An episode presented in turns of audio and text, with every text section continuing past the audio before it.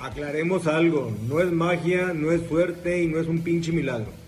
Es la chinga de todos los días, sí, de trabajar duro y con inteligencia. Bienvenido a tu podcast, Negocios Chingones. Vamos a invertirle a la empresa más importante que tenemos todos, la mente. ¿Eres un importador o exportador y no sabes si pagas lo correcto en cuanto a costos y gastos? ¿O bien, quieres desarrollar un producto en China o Asia y no sabes cómo? Move to Trade ofrece una solución integral y estratégica para tus movimientos logísticos, ya que estudian tu empresa por medio de una asesoría personalizada gratuita, donde ofrecen soluciones óptimas para eficientar tu logística, reducir tus costos, mejorar tiempos y hacer tu empresa más rentable. Move to Trade es un operador logístico internacional con más de 20 años de experiencia.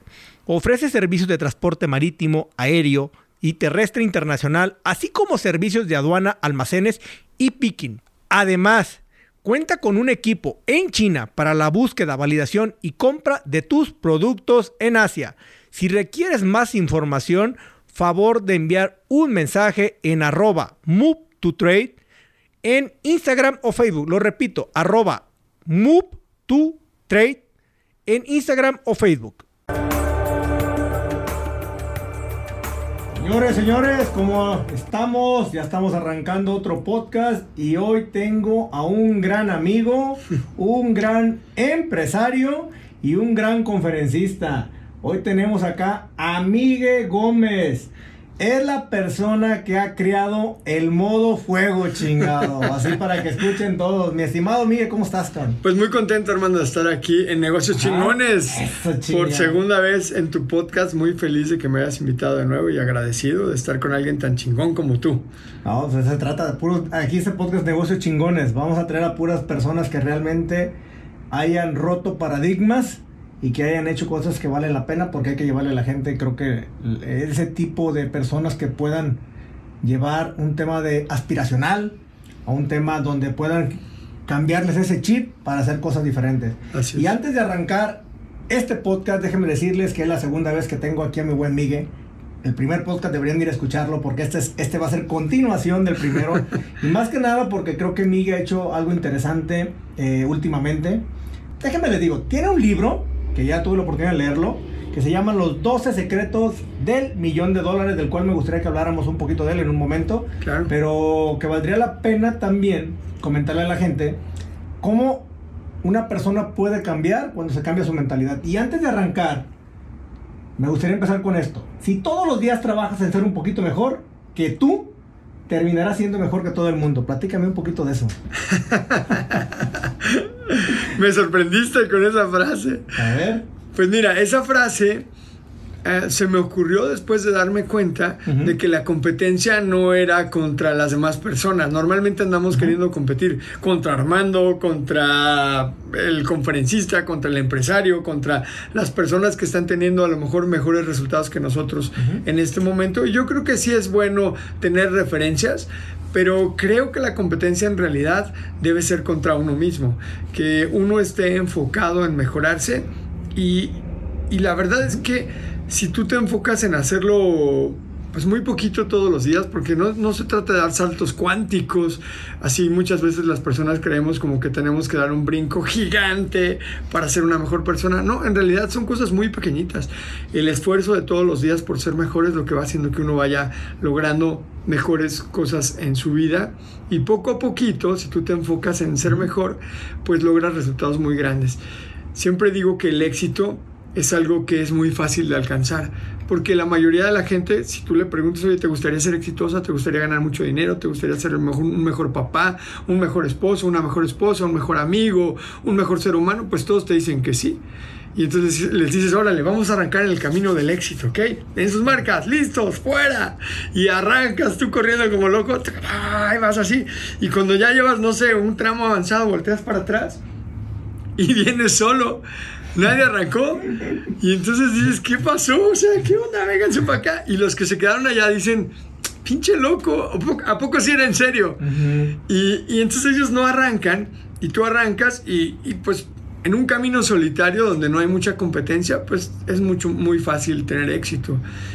El camino del, del, éxito, el camino del emprendedor exitoso, el camino del empresario chingón como tú eres, pues es un camino solitario donde no hay tanta competencia como uno se imaginaría. Entonces, pues se trata de dejar de mirar a los demás y empezarse a mirar a uno y trabajar en cada día, dar un pasito en la dirección de ser mejor. Y eso te va a llevar a tener resultados fuera de serie. Ahorita justamente lo que platicas se me figura mucho la, la, analogía o los deseos que ponemos todos el primero de enero, ¿no? Sí. A huevo, pongo 12 uvas, 12 deseos que quiero en todo el año y sí, bajar de peso, me inscribo al gimnasio, pago la cuota y febrero ya el gimnasio está solo. Claro. Es lo mismo, ¿no? O sea, nadie quiere, creo que al final de cuentas todos queremos, todos quieren el resultado. Todos queremos el resultado. Pero nadie quiere el proceso. Ahora, justamente ahorita que hablamos un poquito del, del, del, del proceso, los procesos son dolorosos a veces.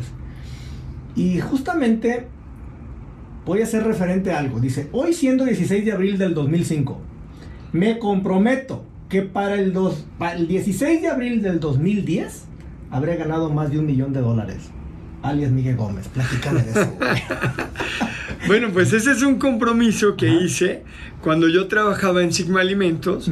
Fíjate que yo entré a Sigma, eh, estuve un año laborando en la Ciudad de México, luego me fui a Mérida al año más o menos me fui a vivir a Mérida, a los poquitos meses me casé y estando allá estuve otros dos años más o menos en Sigma trabajando. Y pues yo siempre tuve como el gusanito de ser emprendedor. Hice muchas cosas, muchos intentos chiquitos de niño, de vender cosas, como que siempre tuve esa cosa de ser libre. No me gusta tener jefe, soy como muy híjole, la autoridad me botona, me, me genera, me genera malestar. Y eso de que te digan a qué hora te tiene que dar hambre, a qué hora te tienen que dar ganas de ir al baño, a qué hora te tienes que ir de vacaciones, como que nunca fue lo mío. Entonces, con este gusanito de querer emprender y, y por otro lado, se juntó el querer emprender con que nosotros de chicos, mi hermana, mis papás y yo no teníamos dinero. Mis papás hicieron un esfuerzo enorme por tratar de aparentar que éramos clase media, pero en realidad éramos, si acaso, media bajita. Y yo, pues recuerdo que solamente dos veces fuimos de vacaciones. Una vez a Acapulco, que tuvimos que comer atún con mayonesa y chicharitos en el cuarto porque era o se pagaba el hotel o se pagaba el, viaje, el hotel, la comida, perdón. Y una vez ya más grandes fuimos a Disney, pero ese viaje a Disney también fue muy con mucho sacrificio de que teníamos que comer en el cuarto, en el parque no podíamos comprar nada y mis papás estuvieron años y años y años juntando dinero para poder eh, ir. Eh, de hecho, creo que mi papá hasta pidió un préstamo y mi abuelita le ayudó. O sea, no fue así como algo, algo fácil. A lo mejor voy a sonar como el de Monterrey, ¿no? Que dice, ay, qué vida tan triste tuve. Me mandaban al golf, ¿no? Y yo qué vida tan triste. Y un día fui a Disney. La mayoría no puede hacer un de campo. Ah, era de campo, sí, pero de golf. pero la verdad es que fue eh, las únicas vacaciones, así que te puedo decir, súper padres que tuvimos de, de niños y que no fueron eh, con dinero a manos llenas, fue de que pues no podíamos comprar cosas en el parque, comíamos, en la mañana desayunábamos huevitos en el en donde nos quedábamos, que era un departamentito, y comíamos hasta en la noche otra vez huevitos o cereal o algo así, y en el parque no comíamos absolutamente nada porque no había dinero, realmente fue con, con esfuerzo. Yo no recuerdo nunca que me compraran unos tenis chidos, los que tenía en la secundaria eran los Panam, porque eran los más baratos, estaban bien gachos. Y me acuerdo cuando se quemó la Panam, yo decía, qué bueno, porque ya no me van a poder comprar de esos pinches tenis feos. pero yo no sabía que había inventario como para toda la vida, entonces pues me siguieron comprando esos tenis. Mis amigos traían Nike, Puma, Reebok y yo, pues no. Entonces siempre quise como ser millonario, o sea, como en mi, en mi mente siempre estuvo desde chiquito el tener dinero, primero porque quería ayudar a mi mamá. Yo veía la casa de mi mamá muy feita. Y luego mi papá siempre le prometió que se le iba a poner bonita, pero ya sabes que en casa del herrero, asadón de palo. Y entonces le hizo, por ejemplo, su cocina. Recuerdo que la casa tenía una cocina, era una cocina de de dos por dos, chiquitititita, con una estufita, una, no había la cena, por supuesto, era, había una mesita de plástico, una estufita pequeñita, una, la tarja con la parte de abajo. Hace mucho que no pensaba en esa cocina. La, la tarja con la parte de abajo, una mesa de plástico con dos sillas, no había para cuatro sillas, dos sillas, y esa era la cocina. Y un día ya con el tiempo, mi papá le dijo a mi mamá que le iba a hacer su cocina, y entonces tiraron esa cocina, abrí, en el, donde era el patio, hicieron una cocina un poco más grande, bastante más grande, pero nunca se la terminó o sea, la, le puso la barra donde estaba la tarja y abajo no había muebles, nunca hubo muebles, siempre estaban las tablas de madera, pero nunca hubo muebles. La alacena nunca, o sea, tenía las tablas, pero nunca fue una alacena.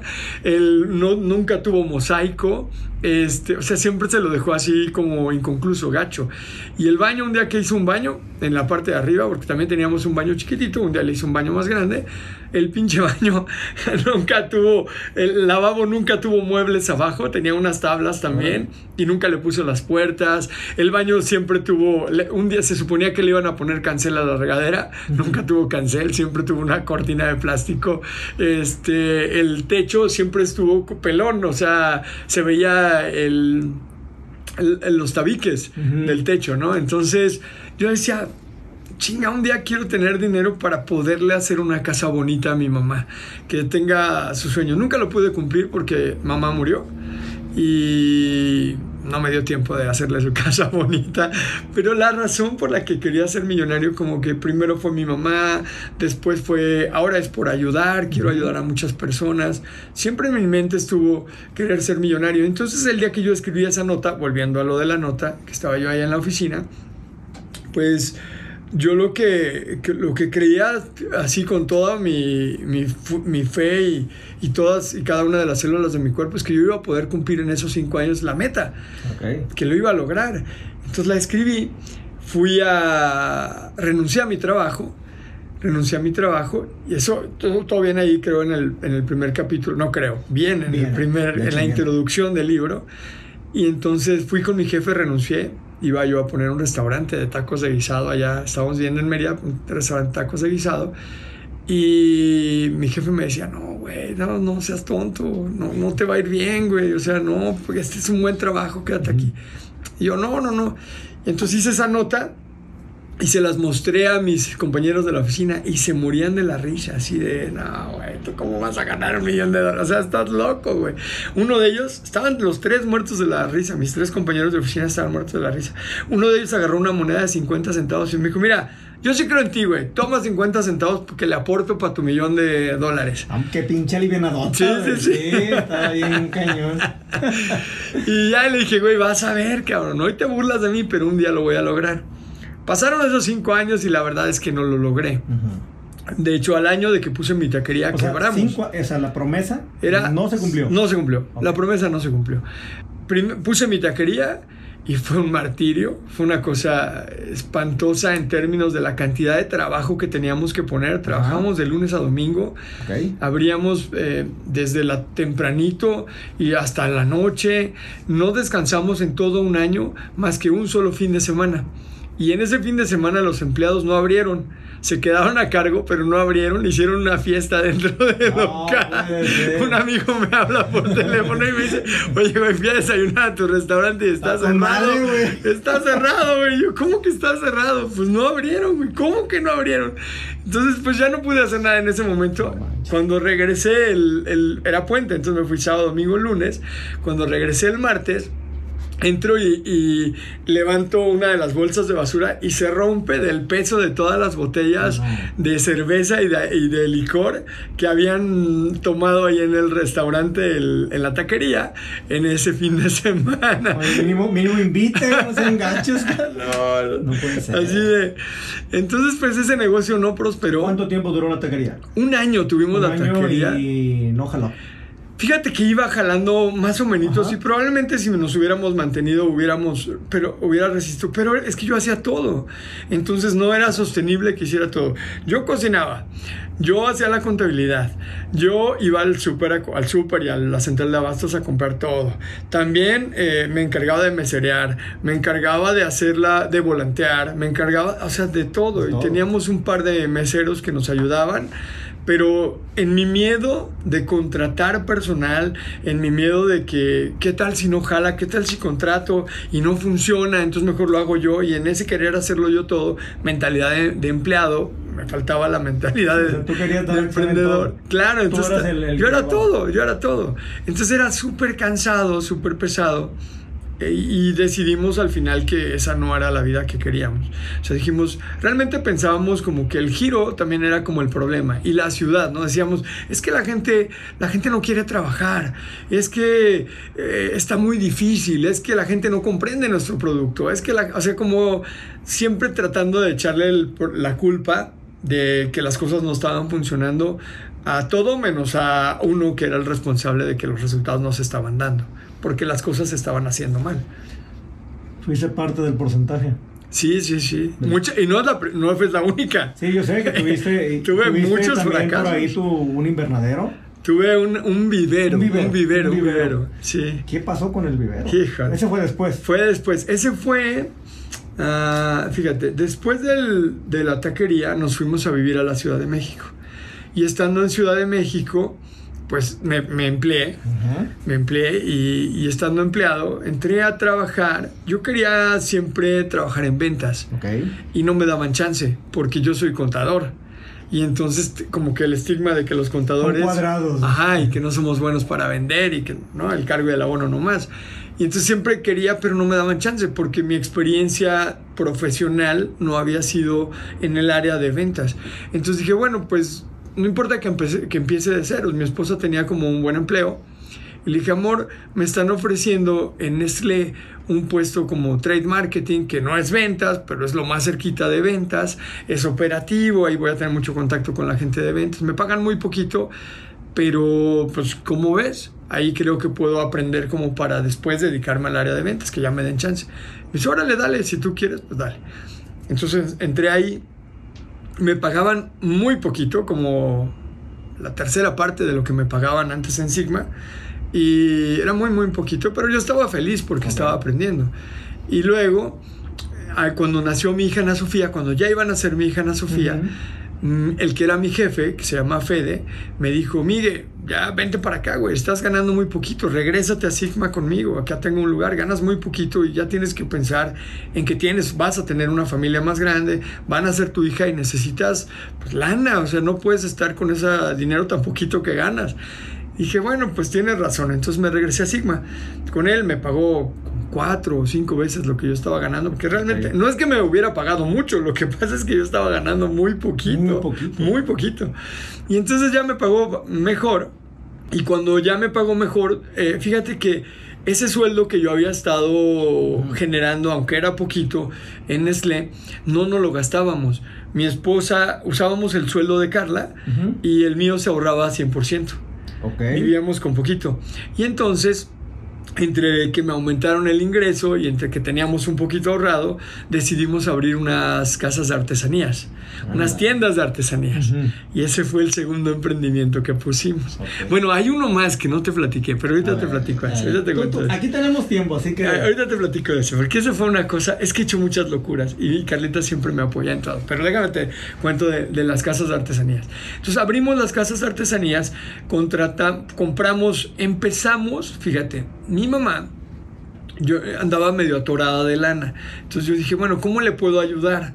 Empezamos eh, teniendo un local en el bazar de Perinorte, que era un bazar que ya estaba, pues, iba muy mal, como que lo traían en pleito los dueños del predio y ya no tenía tantos locales activos y ya no era lo que en su momento, yo no sé si tú conociste esos bazares no en Ciudad de México. Bueno, había hace mucho cuando yo era chico, los bazares era donde tú comprabas todo lo que venía de Estados Unidos que no había en México, grabadoras, ah, televisiones, chocolates, cigarros de marcas así como raras, eh, comprabas ahí pantalones, eh, los Levi's que hoy los puedes encontrar en cualquier lugar, antes no había.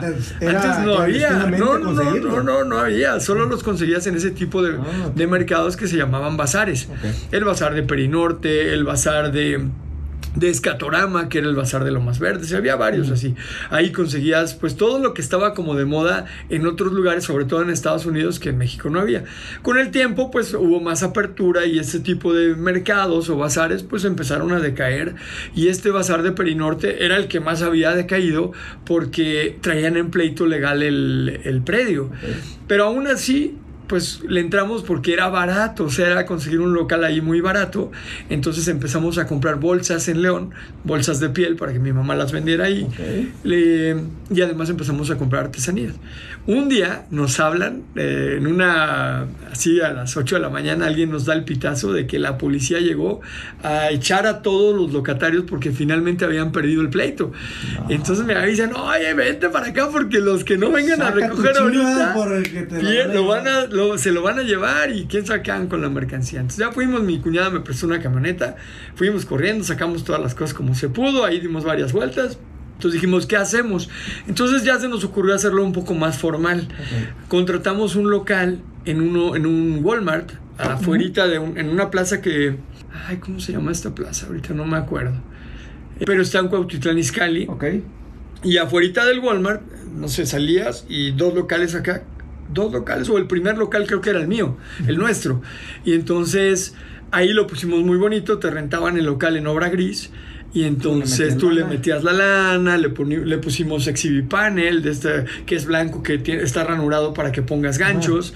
Entonces pusimos ahí muy bonito y ya compramos, no nada más bolsas, compramos muchas artesanías que traíamos de San Miguel de Allende, de Tequisquiapan, traíamos de, de, Metepec, muchos jarrones de barro, muchas cosas de barro, fuentes, traíamos de joyería, de Tasco y de diferentes lugares. Así la tienda estaba muy bonita. Cuadros, teníamos pintores que nos hacían cuadros de estos trípticos que estuvieron muy de moda, no sé si alguna vez los viste, y, e incluso hicimos un catálogo donde la gente podía pedir sus cuadros, entonces yo nada más le, decía al, pintor, mira, quiero dos de este, tres de este, y el pintor me los mandaba así, me los mandaba, teníamos un pintor en Guadalajara y teníamos una tía mía que pinta muy bonito, que necesitaba por ese tiempo una lanita extra, pues no era lo que le gustaba hacer, pero pues se ganaba una lana haciéndome los trípticos. Y ya empezamos a vender ahí. Después se nos ocurrió abrir otra tienda, San Marcos se llama la plaza, San Marcos. Y luego abrimos otra en otro Walmart que estaba en ahí por Coacalco, en otra plaza que no me acuerdo tampoco. O sea, se fueron expandiendo. Nos fuimos expandiendo y empezamos a pues ahí a vender un poco más y así. Pero yo tenía muchos problemas con mi mamá, me peleaba así horrible, así eran unas cosas. Mi mamá eh, estuvo enferma, tenía un problema en su cabeza que se descubrió pues ya demasiado tarde. De hecho, cuando lo descubrieron, ella tenía un aneurisma. Y ella muy chiquita, su mamá se murió cuando mi mamá tenía nueve años. Eh, tiene seis hermanos. La más chiquita, cuando nació la más pequeña, mi abuela se murió en, el, en, el, hospital no en el parto, sino como que algo hicieron mal los doctores, no la suturaron bien y se les murió en el cuarto, se les desangró. Entonces esa experiencia fue muy dolorosa para, obviamente para todos, y mi mamá desarrolló epilepsia. Y yo creo que en ese que desarrolló epilepsia, pues algo en su, en su cerebro se dañó y no generaba suficiente serotonina y endorfinas. Entonces estaba muy irritable siempre y se enojaba de todo. O sea, un día podías decirle hola y, y, se enojaba y era, era fuerte la cosa. A veces con razón, pero la gran mayoría de las veces sin razón. Entonces empecé a tener muchos, muchos, muchos problemas con ella, pero muchos. Y entonces el negocio no caminaba porque mi mamá y yo no la pasábamos peleando de, de todo. Y aunque yo trataba... Pero tú no sabías que tenías enfermedad todavía. Yo, fíjate que yo sabía que había tenido epilepsia. Y sabía que tenía, o sea, que era una persona difícil. No sabíamos que estaba enferma. Entonces todo el mundo lo que veía era una persona adulta, saludable, que tenía muy mala actitud. Y entonces es como muy difícil porque cuando tú ves a una persona que tiene cáncer, que está muy enferma, si te avienta el plato de comida en la cabeza, pues tú lo comprendes, porque dices, pues tiene cáncer, o sea, si yo estuviera en esa situación, antes nomás me aventó el plato, ¿no? Porque la persona la ves sufriendo, la ves enferma, la ves que se está deteriorando y eres mucho más comprensivo. Pero cuando alguien tiene un problema en la cabeza y se ve saludable y tú dices, qué pinche actitud tan mala tiene. No, vaya, vaya, o sea, denle algo porque... No entiendes que está enferma. de tila, ¿no? Porque... Exacto, no entiendes que la persona está enferma, entonces es muy difícil sobrellevarla, muy difícil. Entonces después de un tiempo dije, ya no más. Entonces dejamos perder el negocio, hablé con mi mamá y le dije, sabes que ya no puedo más, tenemos que cerrar. Eh, realmente las cuentas tampoco estaban saliendo bien y estábamos perdiendo dinero, pero yo apechugaba de la pérdida con el, con el empleo que tenía, apechugaba y el empleo de Carlita, apechugábamos la pérdida porque queríamos ayudar a mi mamá. Pero llegó un punto en el que dijimos, no podemos más, o sea, estamos perdiendo dinero, no hay forma de que lo podamos arreglar porque no nos podemos poner de acuerdo. Y también cuando tú estás empleado y no estás atendiendo el negocio, pues está muy difícil que el negocio crezca, porque la cantidad de tiempo que yo le podía poner era casi nada. Entonces, pues ese negocio tampoco prosperó, lo tuvimos que cerrar. Fíjate que al poco tiempo de que cerramos ese negocio, mis tías convencieron a mi mamá de que fuera al psiquiatra. Y ya estando en el psiquiatra, el doctor le hizo muchos estudios y ahí es donde se descubrió que tenía un problema de falta de generación de serotonina y endorfinas, que eso es en realidad lo que le estaba ocasionando el problema. Entonces la empezaron a medicar y ya, santo remedio. Se empezó a comportar así que yo le hablaba y decía, me la cambiaron, o sea, se la llevaron los aliens y me devolvieron otra mamá. Oye, oye, pero ¿cuántas personas no, no habrá así? Uy. Y que no sabemos y no te das cuenta que realmente puedes tener un problema. Claro, eh, no, la cantidad de personas que necesitaríamos ir al doctor, o sea, todos deberíamos ir al, al psicólogo para empezar, porque todos tenemos cosas para resolver. Pero no hay esta cultura porque ir al psicólogo tenemos como que la idea de que si vas es que estás loco. De que, de que no estás bien. Pero no, ir al psicólogo es un, buen ejercicio de desarrollo personal. Un psicólogo te ayuda a resolver los temas que tú no estás siendo capaz de resolver. Un psicólogo te ayuda a centrarte, te hace preguntas. Es a veces como un mentor, como un coach que te ayuda a resolver cosas. Y hay ocasiones donde lo que necesitas es atención médica. O sea, si tú, por ejemplo, para todos los que nos están escuchando, si tú ya llevas más de tres meses triste y no puedes salir de tu, de tu tristeza, eso no es normal. Oye, si tu mamá se muere, tu primo se muere, un amigo se muere, te divorcias, te engaña tu pareja, es normal que estés triste. Es normal que tengas un periodo de duelo, dos, tres, cuatro meses donde te sientes muy mal, pero hay una causa específica que te está generando ese dolor. Si ya pasaron cuatro meses y no puedes salir adelante de ese dolor, tienes que ir al médico porque ya hay algo que no te está dejando salir. Y si tienes dolor y tienes sentimientos de tristeza, ya de cuatro meses, tres, cuatro meses y no hay causa, o sea, no te ha pasado nada, pero sigues con problemas, definitivamente necesitas ayuda. Y a veces las personas, pues es como el alcohólico, no quiere ir porque no sabe que anda mal.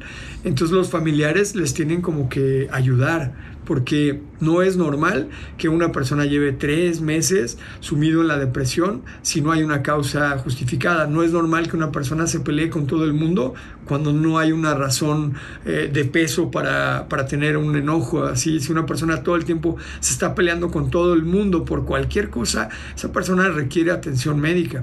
Por eso quise tocarlo un poquito porque creo que hay muchas personas que todos creemos que tienen una actitud de la chingada. Y yo creo que es, ese tipo de personas que vamos, por lo regular, todo el mundo siente también, oye, estoy enojado todo el día. O sea, de verdad yo creo que tendrían que darse la oportunidad de ir primero con un psicólogo y a lo mejor ahí, ahí, resuelves todas tus broncas. Y si el psicólogo no, puede ser el que te va a canalizar para que vayas con un psiquiatra. Y no es que sea malo, es que tu cuerpo a veces no tiene la capacidad de producir cosas como las que produce otra persona. Y no es que estés mal, es que simplemente tienes un cuerpo diferente, pero ¿qué crees? Sí existe algo que te va a ayudar para que produzcas lo que te hace falta, para que estés en sintonía y estés al 100. Exactamente. O sea, y la gente a veces dice, no, güey, ¿cómo voy a ir? Yo lo quiero. Exacto. Fíjate, tengo un caso de una amiga porque hay veces que tu cuerpo no produce las cantidades suficientes de hormonas. Todo funciona con química. El cuerpo funciona con química. Y si te faltan algunas sustancias químicas, pues tu cuerpo no va a poder funcionar correctamente. Entonces tengo una amiga que le faltaba litio. Y entonces cuando a ti te falta litio, eres un suicida. Y entonces ella intentó varias veces suicidarse, afortunadamente no lo logró. Y obviamente todo el mundo decía, es que estás loca, ¿cómo puede ser? Si tú tienes una vida maravillosa y tu familia te ama, y pero ¿cómo puede ser que no, que, no te des cuenta? Y es que no es que no se dé cuenta, es que no tiene litio. Y si no tienes litio, estás en una depresión terrible de la cual, aunque todo a tu alrededor esté maravilloso, tu química está desbalanceada y no puedes salir adelante. No es algo que tu, eh, tu cuerpo lo produce, entonces ella tiene que tomar medicamento, toma cápsulas que le, que le dan esa sustancia y ya, santo remedio. Y ya nunca ha tenido problemas. La verdad es que es, es, algo muy común, digo, no es algo ya nada fuera, fuera de lo común, de hecho es algo que, que es, digo, y hay que decir que también la pandemia vino a detonar muchas cosas, el crecimiento que tuvimos ahorita en depresiones y en, en, las enfermedades emocionales que le ponemos así, pues es la número dos en el mundo ahora. Sí. Y se dice que para el 2030 va a ser la causa número uno. Entonces yo creo que la mayoría de personas sí debería estarse tratando, digo, hay muchas personas que a veces le es difícil relacionarse, no sabe relacionarse, pero quiere poner un negocio. Y sabemos que no, porque hay algo interesante en tu libro que lo vamos a tocar y quiero llevarlo también a ese lado, pero creo que ese tipo de personas, y no tengo amigos, o sabes qué, solamente tengo amigos hombres, solamente tengo amigos mujeres. Siempre hay algo, hay algo, hay que, algo está pasando. que está pasando y que no nos estamos dando cuenta a veces por querer ignorarlo, por sentirnos a veces don chingones o don chingonas. Y decimos, no, ¿para qué? Pero no, ese para qué, cuando empieza a tomar lo que realmente te hace falta, vas a tener quizás una vida más plena. Exactamente. Y bueno, pues finalmente ese negocio no prosperó. Y eh, fíjate, ah, lo que iba a decir es, diagnosticaron a mi mamá, estuvo súper bien, hace cuenta a lo mejor en septiembre, de septiembre a diciembre estuvo muy bien, y en diciembre tiene un derrame cerebral. Nadie se dio cuenta, pues es algo que, que, no es visible. Tenía un aneurisma en su cabeza. Un aneurisma es como una arteria que se va ah, haciendo como un globito entonces se adelgaza en algún lugar, tiene como... Imagínate un globito que tiene un defecto. Entonces en un pedazo del globo está más delgadito. Entonces cuando tú lo inflas, ahí se hace un chipotito.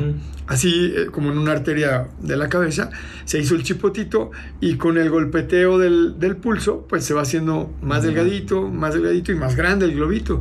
Hasta que pues se reventó. Era un aneurisma gigante de más de dos centímetros. Entonces se reventó y por más que trataron de salvarle la vida, pues estuvo ahí varios días en el hospital y pues no se logró. Ya no tuve, eh, pues ya, no se logró. A mí siempre me ha caracterizado y eso lo escribí en otro libro que se llama Lo que importa es tu actitud, si tú quieres tú puedes. Pues es que siempre a todo le busco el lado positivo, el lado, eh, cómo podemos a partir de circunstancias o retos que nos pone la vida, cómo lo podemos dar la vuelta y hacer algo que inspire, que ayude, que sirva. Entonces mi mamá tuvo muerte cerebral. Y entonces lo que hice en ese momento, en vez de ponerme a llorar, por supuesto sí lloré, eh, por supuesto que estaba triste, pero lo que hice fue buscar un, hospital donde se pudieran procurar los órganos para hacer la donación. Entonces mientras todo el mundo estaba en el caos, no sé, como yo que tengo esta habilidad de que cuando todo el mundo está en el caos, yo puedo tener la cabeza serena y fría para tomar decisiones, aunque después ya eh, yo también caiga en ese proceso. Pero en ese momento, pues tuve la cabeza fría como para poder hacer todos los trámites, porque no todos los hospitales sirven para, están autorizados para procurar órganos. Procurar es para extraer los órganos y poder hacer la donación. Entonces hicimos todo para moverla a otro hospital. Al final, híjole, ¿qué crees? Que no se pudo porque se enfermó de una bacteria, se le enfermaron los pulmones y con esa bacteria ya dijeron los doctores, no, ya no es posible y finalmente pues no se logró. Entonces ese negocio no funcionó. Eh, yo tengo como, fíjate, como, y esto no tiene que ver con los negocios, pero sí tiene que ver con la vida. Y yo creo que vale la pena eh, comentarlo. Mi mamá me invitó a pasar el año nuevo con ella.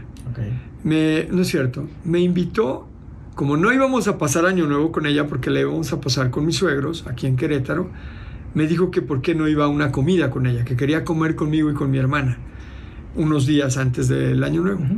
Y entonces yo le dije que no, porque estaba yo enojado, estaba yo triste, estaba yo enojado y dije, no, no quiero ir dije, bueno, ya ahora en enero voy y la veo y como con ella y todo, pero no, no quise ir.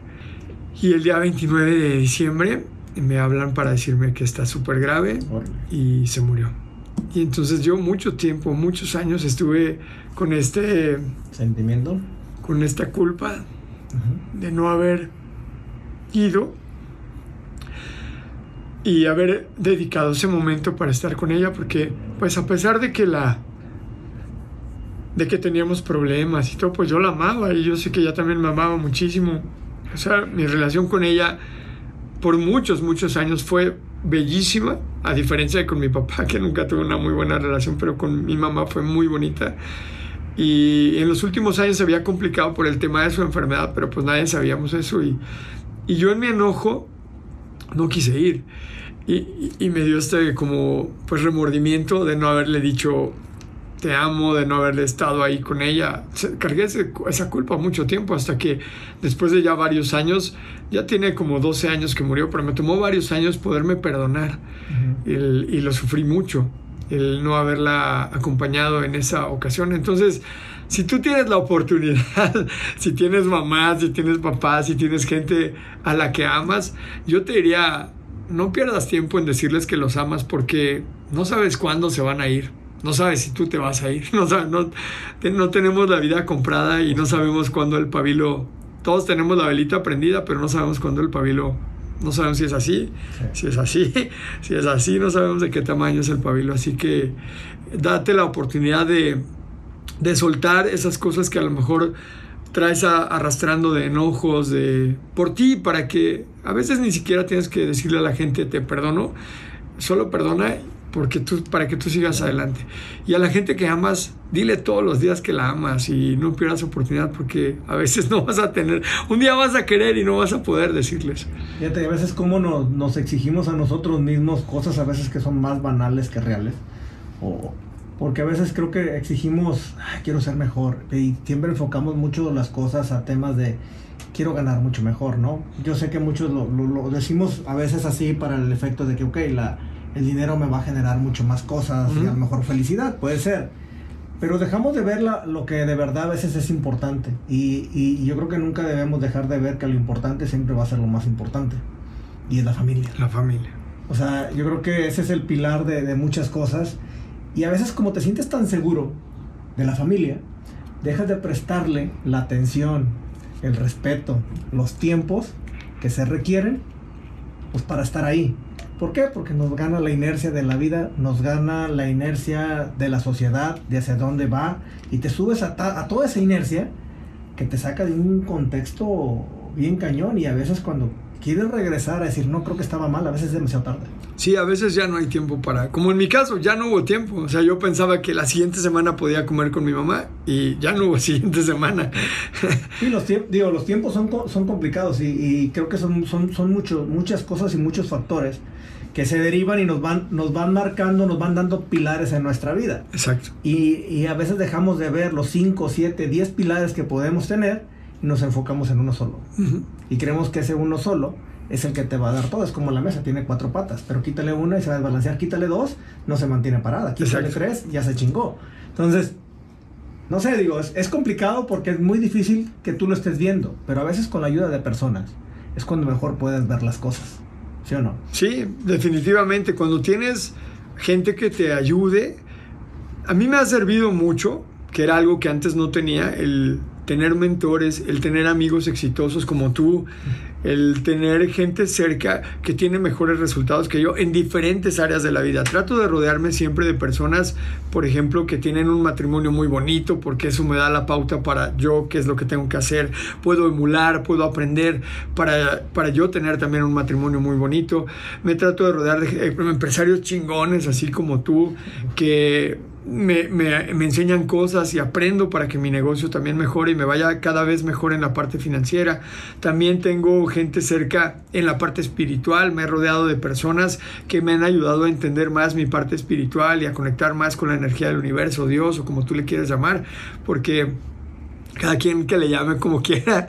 Es, yo sí creo en Dios, yo le llamo Dios, pero hay quien le llama la inteligencia infinita, hay quien le llama el universo, hay quien no cree, hay gente muy espiritual, pero que no cree en Dios. Sí, no, no tienen Dios como tal, pero digo, creo que todo es válido, ¿no? Ajá. Y entonces también gente que me ha ayudado en mi crecimiento mental, en mis relaciones personales, en mi salud, o sea, en mi bienestar físico. Hoy hago ejercicio todos los días desde hace más de siete años. Hoy creo que es día 10, ¿no? Creo. Es día 10. Ok, entonces tengo siete años un mes y 11 días haciendo ejercicio de forma consecutiva sin fallar ni un solo día, no he fallado ni un solo día en todo este tiempo. Creo que mañana cumplo 2600 días, si no me equivoco, de hacer ejercicio. Fíjate cómo son las cosas, me acuerdo, y les voy a contar una anécdota de algo que me tocó ver de Miguel. Yo Miguel lo conocí hace mucho en una conferencia, en una, una conferencia que fuimos, íbamos, pagamos el ticket para ir a escuchar a unas personas que fueron, a unos conferencistas, ¿no? Y en la mesa me tocó sentarme conmigo, yo no lo conocía y ahí nos ahí tuve la oportunidad de conocerlo. Digo, no sé si tú te acuerdas o no, pero Sí, sí, sí, o sea, la verdad yo, yo, tengo muy buena memoria y me acuerdo mucho de las personas, a veces de los nombres no, pero si la verdad día me apareciste en Facebook, cabrón, ese güey yo lo conozco. ¿Qué anda haciendo ahora en redes, no? Estoy hablando de un chingo, pero ¿sabes qué me llamó la atención, güey? Que te ibas de viaje. Ibas de viaje y me acuerdo que tú tenías un reto de correr 10 kilómetros todos los días. Todos los días. Durante un año. Y dije, pinche loco, güey. ¿Quién chingadas hace eso? Y me pongo a verte, y este güey se iba de viaje y andaba en el aeropuerto. Estabas en el aeropuerto corriendo como loco. Yo, sí. no mames, es neta que sí anda corriendo en el aeropuerto. Sí. O sea, y es justamente el punto donde sí es cierto lo que dice Miguel, tiene tantos días en el ejercicio. Sí, el punto no es cuántos días tienes, el punto es cómo generas esos pequeños, grandes pequeños para que se conviertan en grandes hábitos uh -huh. y en una disciplina que tú has generado a lo largo de que siete años. Siete años, un poquito más de siete. ¿Cómo lo logras, güey? O sea, no manches. ¿Cómo? Es, es fácil cuando tienes metodología uh -huh. y cuando tienes mentores cerca. De hecho, en el, en el libro eh, hay un capítulo y uno de los secretos es el tema de ser más productivo. Y ahí te cuento cómo a través de crear estructuras artificiales puedes tener la disciplina que se necesita para poder tener resultados fuera de serie, para hacer lo que tienes que hacer, aunque a veces no lo quieras hacer. Disciplina es eso, disciplina es hacer lo que tienes que hacer cuando lo tienes que hacer, aunque no lo quieras hacer. O otra, otra definición es hacer lo que tienes que hacer cuando lo tienes que hacer, aunque la emoción del principio ya no esté presente, porque cuando arrancamos un negocio es muy fácil llamarle a todos tus amigos para vender, pero a los 3, 4 meses seguir haciendo las llamadas de ventas o seguir enfocado cuando ya no hay tanta emoción y cuando ya los retos te abruman y cuando los problemas empiezan a complicar y cuando los empleados que contrataste y que te juraron lealtad eterna ya se fueron y, y los proveedores te dejan tirado y empiezan los problemas, mantener ese entusiasmo y esa disciplina, ese hacer las cosas aunque te quieres rajar, pues es muy fácil cuando tienes estructuras artificiales. O es más fácil. Te pongo un ejemplo. Para cuando yo dije que iba a empezar a correr 10 kilómetros diarios, lo que hice fue un anuncio público. Uh -huh. Empecé primero un 31 de diciembre con mi esposa, porque le dije, oye, si vamos a hacer ejercicio hoy para cerrar el año así como, como deportistas, como ¿no? Ajá. Como se debe. No hicimos nada en todo el, año, año. Hoy cerramos con todo. para sentirnos como que sí hicimos algo en el año, ¿no?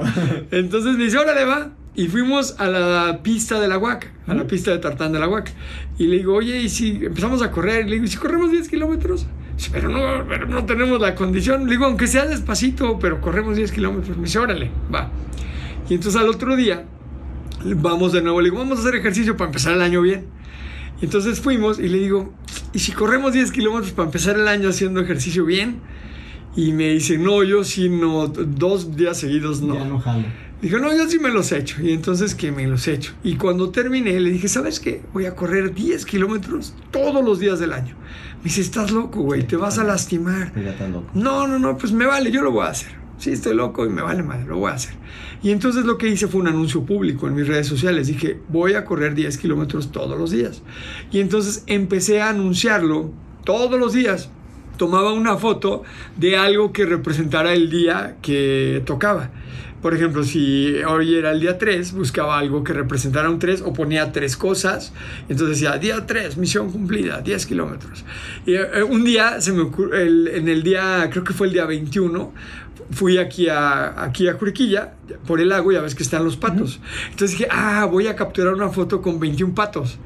Puta, qué desmadre, qué. O sea, estuvimos como dos horas. fue güey que, que, mató los patos. ¿Qué patos? Para que estuvieran juntos. Es que se movían, güey. Entonces, contarlos. Y luego que estuvieran los 21. Y luego ya cuando ibas a disparar, un pinche pato se salía de la foto. O, o, llegaban dos y se metían. Nos demoramos como dos horas en tomar la foto de los 21 patos. Y, y ya, la gente como que ya había entendido cómo estaba el asunto. Entonces hubo gente que, que los nuevos a lo mejor no sabían, pero hubo gente que decía, y los contaba, decía, ah, claro, es el día 21, debe haber 21 patos, ¿no? Y así, entonces todos los días lo anunciaba y lo anunciaba y lo anunciaba. Y en mi mente yo creía que a la gente le importaba. Yo no sé si a la gente sí le importaba, si a la gente no le importaba, pero el compromiso yo lo, lo anunciaba y les mostraba que diario lo estaba haciendo, ya lo estaba haciendo. Entonces en mi mente yo decía, no puedo fallarle a toda esa gente que me está viendo. A lo mejor no era nadie, eran cero.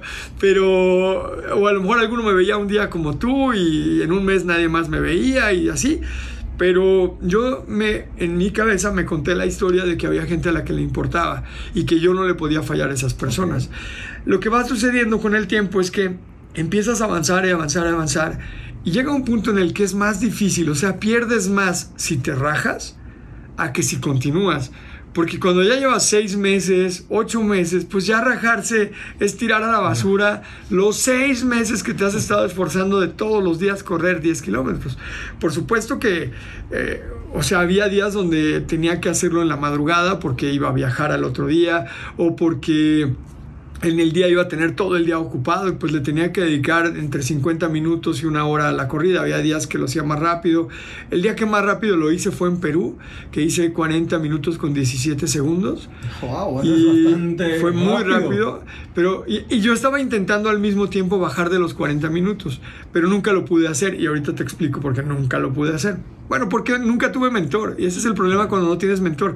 El día que le fui a decir a un corredor que si me ayudaba a bajar de los 40 minutos, me dijo, es súper fácil, Yo te enseño, en tres meses lo logras. Con la condición que tienes, en tres meses lo puedes lograr. Si te enseño cómo hacerlo. Pero como yo no tenía mentor en ese momento y lo hacía yo como yo quería y como yo pensaba, pues no podía. Logré bajar mi tiempo, pero no eh, menos de 40 minutos. Y entonces corrí en aeropuertos, como tú dices, tres veces corrí en el aeropuerto de la Ciudad de México y una de esas tres veces me sacaron porque las dos primeras corría dentro de la terminal porque ya iba a volar. Entonces corría adentro y sí se me acercaban los policías, oiga joven, ¿qué le pasa? Le digo, no, es que ya tengo un reto, no sé qué. Ah, yo no, no dejaba de correr, ¿no? En mi lugar estaba mientras les explicaba, corriendo en mi lugar y ya me decía, ah, bueno, pues sígale, qué buen reto y me daban chance. Pero una vez que lo hice en la parte de afuera del aeropuerto porque estábamos, habíamos llegado de un viaje, no me acuerdo de dónde, creo que de Las Vegas, venía con un amigo, mi amigo, llegamos en la madrugada, mi amigo se quedó dormido y cuidando las maletas. Bueno, se quedó cuidando las maletas y luego me di cuenta que se quedó dormido. Antes no nos las robaron. Y entonces yo me fui a correr. estaba corriendo en la Terminal 2 y le daba vueltas. Ya ves que pusieron, no sé ahora, pero antes había unas macetotas gigantes. Entonces le daba la vuelta a las macetas y ahí estaba yo, corre, corre, corre, hasta que llegaron los de seguridad. Me dijeron, no, joven, aquí no puede correr. Y me echaron. Entonces me fui a correr al estacionamiento. Una vez corrí en el aeropuerto de Holanda otra vez corrí en el, avión, adentro del avión, de camino a París. Yo sabía que yo corría en una hora los 10 kilómetros. Entonces, en menos de una hora los corría en ese tiempo como entre 40 y 50 minutos. Entonces me puse afuera del baño a correr en mi lugar ahí en el avión, corriendo en mi lugar. Y entonces la señorita me decía, ¿qué le pasa? ¿Tiene ganas de entrar al baño? Y le digo, no, estoy corriendo. ya no aguanto, no aguanto. ¿Sabes que ya no aguanta? Digo, no, estoy corriendo porque tengo ese reto. Ah, ok, pues sígale, sígale, sígale. Y entonces corrí como para asegurarme de que sí fueran 10 kilómetros, corrí como una hora 20, una hora 25 minutos. Entonces dije, a fuerza, no me di la distancia, pero a fuerza que superé por mucho los 10, kilómetros. Corrí de noche, corrí de día, corrí lloviendo, corrí enfermo un día corrí con chorrillo. Ya me andaba ganando, pero sí llegué, sí llegué. Corrí más rápido. A ver, a ver, a ver. Llegó, llegó ese cacanelado, pero llegó. Corrí más rápido, pero sí llegué, te los juro. Oye, este, eh, corrí, pues, eh, ya en los últimos meses fue con dolor porque ya me dolían, se me dañaron las, las, las, rodillas, los tobillos. Entonces tuve que ir con un médico del deporte y le expliqué mi reto y me dijo, híjole, es que ese reto no lo deberías de haber hecho nunca, pero te voy a ayudar porque ya ahorita te faltan tres meses, güey. Entonces mejor te ayudo. Entonces me ayudó con terapias, con medicamentos para que pudiera terminar mi reto. Eh, siempre a mí me gusta como dar un extra. Siempre, siempre pienso que se debe hacer un poco más de lo que se espera de ti. Entonces yo había prometido 365 días, pero corrí 366 días, 10 kilómetros. Y finalmente celebramos con muchos amigos que me acompañaron Aquí en el Querétaro 2000 llevaron naranjas, llevaron eh, jugos, llevaron agua y nos juntamos muchos y corrimos. Algunos corrieron los 10 kilómetros conmigo, otros nomás corrieron 5, otros, corrieron 2, otros nomás iban a las naranjas. Pero, pero fíjate cómo el haber hecho esa estructura artificial que solo funcionaba en mi mente y para mí, pues me ayudó a seguir haciéndolo. Cuando terminamos los 10, los, los 366 días, dije, híjole, pero no quiero dejar de hacer ejercicio, pero ya no puedo seguir corriendo 10 kilómetros. Entonces dije, bueno, voy a hacer ejercicio aeróbico 25 minutos al día de cualquier tipo de ejercicio, que puede ser correr, bicicleta, nadar, lo que sea, lo que sea. Y dije, bueno, voy a empezar. Al principio dije, solo voy a hacer un año más de así. Entonces terminé el año y yo dije, no, pero es que esto está, o sea, no quiero parar, quiero seguir. Entonces me puse la meta de que iba a llegar, pues, a, no sé, a 500 días, a 1000 días, a 1500 días, a 2000 días. Pero en ese proceso dije, ¿qué tal si me pongo el reto de llegar a 10.000 días sin fallar al ejercicio? Entonces estoy en ese camino de los 10.000 días, llevamos a, creo que mañana cumplimos 2600. hacer 10.000 días es llegar a los 69 años sin haber fallado ni un solo día al ejercicio. Pueden pasar muchas cosas, hasta ahorita no, no he dejado, incluso el día que me operaron de un pie porque se me enterró una espina en un dedo gordo, fíjate que estaba, estábamos rentando una casa y esa casa tenía una palmera datilera pero no era un lugar adecuado para una palmera datilera porque es muy grande y tapaba la entrada. Entonces constantemente le tenía yo de que decir al jardinero que la podaran. Y entonces vino el jardinero, le empezó a podar, le quitó un par de vueltas de, hojas, pero tienen unas espinas largas, como de 60, 70 centímetros cada espina. Y entonces las puso, las iba poniendo en el piso, y entonces yo estaba platicando con él, y en una de esas me echo para atrás, y estaba yo descalzo, y siento como una de las espinas me atraviesa el pie. Eh, no, no me pasó del otro lado, pero sentí como, como un cuchillo así. ¡Ay! Me dolió muchísimo. Entonces pensé que la espina pues había salido, que solo había sido el corte, digamos, pero muchos meses estuve lastimado. Y luego iba a correr y este y me iba a correr, sí, seguía corriendo, no tanto, pero seguía corriendo. Y me salía un moretón cada vez que corría, un moretonzote. Sobre todo cuando corría más de 8 o 9 kilómetros me salió un maratón. Entonces estaba yendo al médico con un terapeuta y el médico me inyectaba, me infiltraba, me, daba, me mandaba terapias y pues sí se alivianaba, pero no, no quedaba. Y ya después de varios meses, recuerdo que fui en noviembre, fui a Los Cabos a una capacitación con Darren Wicks, que te recomiendo que lo conozcas. Es un súper mega millonario que ha comprado más de 5 mil propiedades en su vida y que ha ganado una cantidad de dinero impresionante. Era asesor de Robert Kiyosaki. Y, le mando un saludo a Darren si es que nos está viendo. Es un gran amigo. Te mando saludos aquí, Miguel. Eh, eh, fue asesor financiero de Robert Kiyosaki. Le llaman el padre rico canadiense. Bueno, este cuate, fui con él a un entrenamiento donde había muchos empresarios así de muy, de muy buen nivel y ahí corrí 10 kilómetros en la playa y me volvió a pasar el que me salió un moretonzote. Dije, no, esto no está bien. Que regreso a México y entonces me voy con un doctor del especialista en pies y, y que me manda a hacer una, una radiografía, hace un ultrasonido ¿Y qué crees? Que tenía una espina ahí metida. La espina llevaba meses, pero meses, como seis meses adentro. Entonces me operó, me la sacó, era una espina de más de un centímetro. Me decía, no puedo creer que todavía tienes pie. O sea, cómo tu cuerpo lo, encapsuló y no se hizo una infección, terrible. Pues total que me quitó la espina y entonces yo decía, pues tengo que hacer ejercicio, tengo que hacer ejercicio. Y con muletas, con muletas corría mis 25 minutos de ejercicio. Entonces la gente no me creía, le decía, hoy corrí con muletas y no me creían. Entonces que le digo a uno de mis chicos de diseño, creo que fue a Uli, en ese momento le digo, Uli, grábame. Mientras voy, entonces iba Uli en el coche, Carla manejando, Uli en, en la cajuela, grabándome yo con mis muletas así. Claro que me lastimé luego, me lastimé aquí, este, pero no he parado ni siquiera el día que me operaron, ni siquiera los, las veces que, por supuesto, estaba enfermo de gripa y de... Un día cuando me dio COVID, pues con todo el COVID no me dio muy fuerte, fue la versión ya más eh, amigable del COVID, la que empezó después de que ya todos estábamos vacunados. No me dio muy fuerte y aún así hice, hice ejercicio, no he parado. Y, y, es mucho más difícil parar ahorita porque pues ya llevo 2.600 días, pues ya, o sea, sufriría si paro. Justamente hay un libro que me gusta mucho y siempre lo recomiendo y hablo, a donde voy hablo de él, se llama El principio de Oz habla de la accountability, habla de la victimización y habla de la gente que deja la excusa. Existe una línea muy delgada donde casi el 98% de las personas nos vamos siempre a victimizarnos, no podemos, ¿no? hoy me operaron, no, pues no puedo, oye, hoy estoy enfermo, no puedo, hoy no tengo por qué, pues estoy cansado, hoy tengo hueva, hoy tengo, entonces la excusa, la excusa, la excusa, de la excusa, de la excusa, y la gente termina no cumpliendo lo que se propone por el tema de que le gana siempre en la cabeza la excusa. Más bien nos compramos las historias. Sí. Y las historias a veces también padres, las que nos armamos y decimos, claro, güey, pues no, hoy no.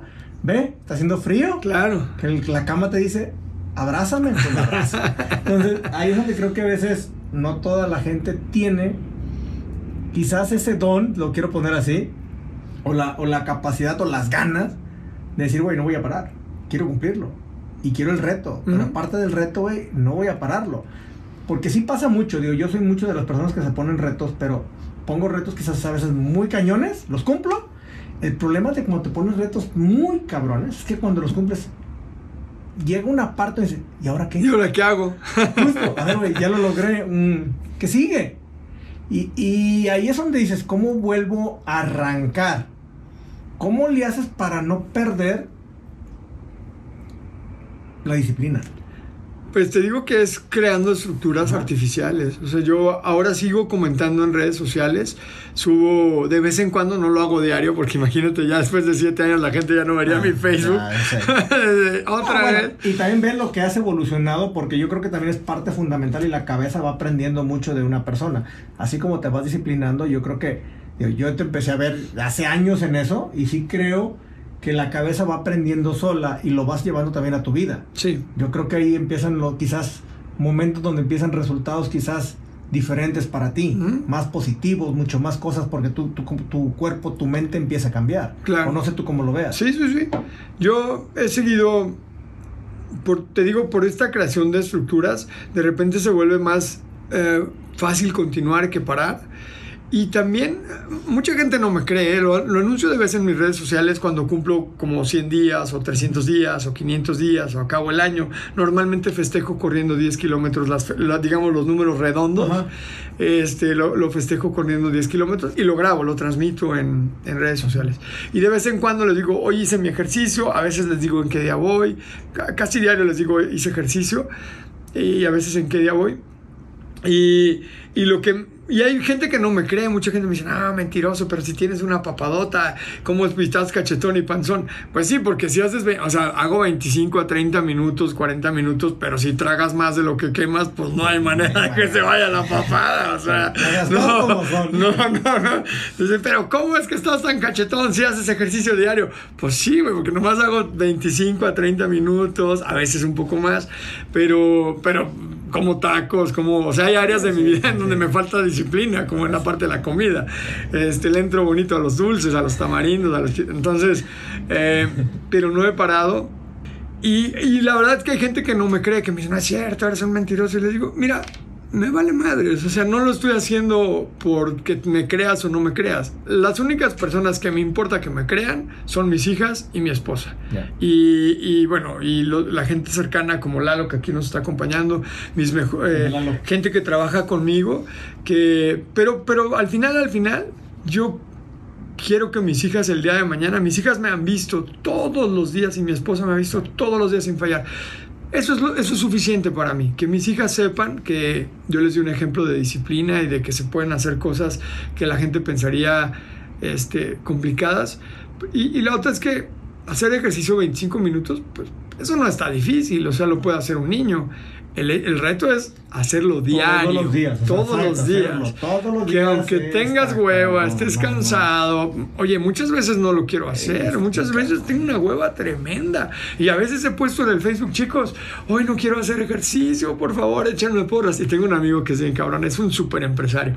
Es un súper mentor, un súper empresario. Y me dice, abandónalo, güey déjalo cabrón, no mándalo a la chingada, no hagas, no hagas, güey, tira todo tu trabajo a la chingada, tira todos los años que llevas haciendo la chingada. Y yo digo, es el que más me motiva. Digo, tienes razón, déjame, me pongo los tenis y me salgo a hacer. Ya, ya, bien, ahí voy. Y me salgo a hacer ejercicio. Oye, Miguel. Créate siempre, nada más para concluir, créate una estructura artificial, invéntate algo, pídele a un amigo que pase por ti créate alguna forma. Un amigo hizo esto, estaba muy gordo y le dijo a su esposa, amor, tengo que bajar 30 kilos. tiene una colección de monedas muy costosa, muy, muy, muy caras. Y entonces le dijo, amor, vamos a hacer un contrato tú y yo. Si no bajo para tal fecha 30 kilos, le entregas a tu hermano mi colección de monedas. Odia a su cuñado, lo odia, le cae re mal. Entonces, es una colección valiosa. Y entonces le dijo, pero además quiero que me, que me firmes, aquí vamos al contrato y me lo firmas, de que si después te digo que ya no quiero, no se vale que yo me raje. O sea, si yo no cumplo, por ningún motivo me puedes perdonar, ni me la puedes perdonar, ni nada. Claro que los cumplió en tiempo y forma y bajó los 30 kilos porque odiaba tanto a su cuñado y llamaba tanto. Y hay manera que se las lleve. exacto. Entonces, ponte un castigo, ponte un reto, busca un accountability partner, un socio que te ayude a lograr el resultado, ponte una estructura, anúncialo en redes sociales, eh, díselo a tu familia. Muchas veces cuando lo pones por escrito y público, es más fácil que lo cumplas, porque cuántas veces no decimos, como tú decías al principio, pues voy a hacer las uvas, ¿no? El 31, las uvas, y ganar dinero, y llevar a mis hijos a Disney, y hacer esto y hacer lo otro, pero como nadie sabe lo que estás diciendo... Sí, ya llegó la rodilla, ah, cabrón, ya, ya, ya, la, gané. Como nadie sabe lo que estás diciendo y no lo pusiste por escrito y nadie lo ve, pues es muy fácil faltar a tu palabra. Miguel, a ver, Fuiste empleado, emprendedor con quiebre de negocios. Bueno, y no hemos contado todos los que ha quebrado, ¿eh? Porque ha quebrado. Pero me llamó la atención que tú encontraste tu propósito de vida. Y es algo fundamental con lo que parte el libro. Eh, tu libro habla mucho del propósito de vida y obviamente es lo que creo que te da esa gasolina para, para ir a donde tú quieres ir. ¿Cómo logras encontrar tu propósito? Hablas de que tu propósito debía ser conferencista, cabrón. Pero si yo escucho toda tu plática ahorita y sé que has emprendido y, y, vamos haciendo cosas y trabajaste, digo, ¿en qué momento llegas a decir mi propósito de vida es ser, ser conferencista? Está bien loco esa parte. De hecho, el libro se llama Los 12 secretos del millón de dólares y el primero de los secretos precisamente es el Ikigai, encontrar tu propósito de vida. Y los japoneses le llaman la palabra Ikigai significa propósito de vida o razón de ser. Y los japoneses dicen que tú encuentras tu propósito de vida cuando suceden cuatro cosas al mismo tiempo. La primera es que hagas lo que más amas, que ames profundamente lo que haces. Lo segundo es que te vuelvas muy bueno en ello, porque puedes empezar amándolo y no ser bueno, como fue mi caso. Yo dije, quiero ser conferencista, amo hablar en público, amo el escenario, pero soy malísimo. Entonces tuve que practicar para convertirme en una persona más calificada para hacerlo. El tercer elemento es que tu producto o servicio le ayude a mucha gente, que mucha gente lo quiera porque lo necesita y le sirve para mejorar su vida. Y el cuarto es que lo puedas monetizar y de preferencia a gran escala. Entonces imagínate qué chulada estar en el centro, que tengas todo, que te guste, que seas bueno, que lo puedas monetizar a gran escala y que mucha gente utilice tu producto o servicio. Es el, el mundo ideal, es el nirvana, digamos, ¿no? Y entonces, la mayoría de la gente lo que no sucede es que hacemos lo que podemos. Yo por muchos años trabajé en lo que se pudo, porque no tienes un plan, porque no tienes una dirección, no tienes algo estructurado. La vida tiene que ser por diseño, chicos y chicas. La vida tiene que ser por diseño. Tú tienes que decidir cuánto quieres ganar, ¿Dónde quieres vivir?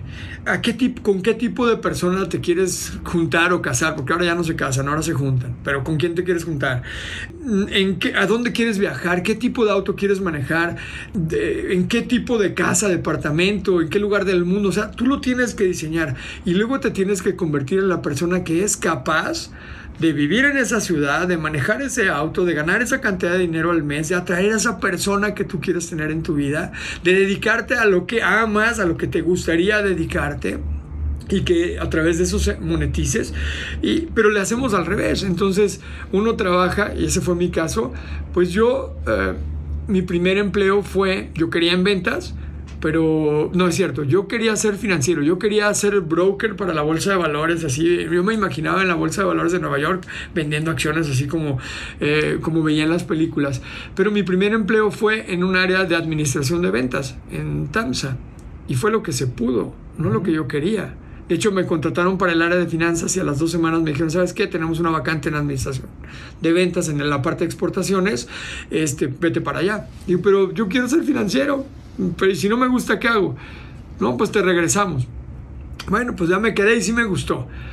Después, eh, cuando salí de ahí, porque me corrieron, por unos temas ahí de amoríos que me corrieron, este, eh, entré a trabajar en cervecería Cuauhtémoc pero entré en un área de desarrollo administrativo para implementar lo que ah, después se convirtió en el SAP. Era una ERP que después se convirtió en el SAP. Yo odiaba ese trabajo, pero era entrar en una muy buena empresa y ganar mejor. Entonces no era lo que yo quería, era lo que se podía. Y después cuando entré a Sigma, pues fue en lo que se pudo, haciendo lo que se podía, no lo que quería. Y luego cuando entré en SLE fue en lo que se pudo, no en lo que yo quería. Y siempre fue así, siempre trabajando en lo que se puede y no en lo que se quiere. ¿Cuándo mandas a la chingada? Algo que se puede por lo que quieres. ¿Y sabes por qué te lo voy a preguntar? Porque me gustaría que me contara la historia de la Coca-Cola. La coquita por la cual fuiste al refri un día sí.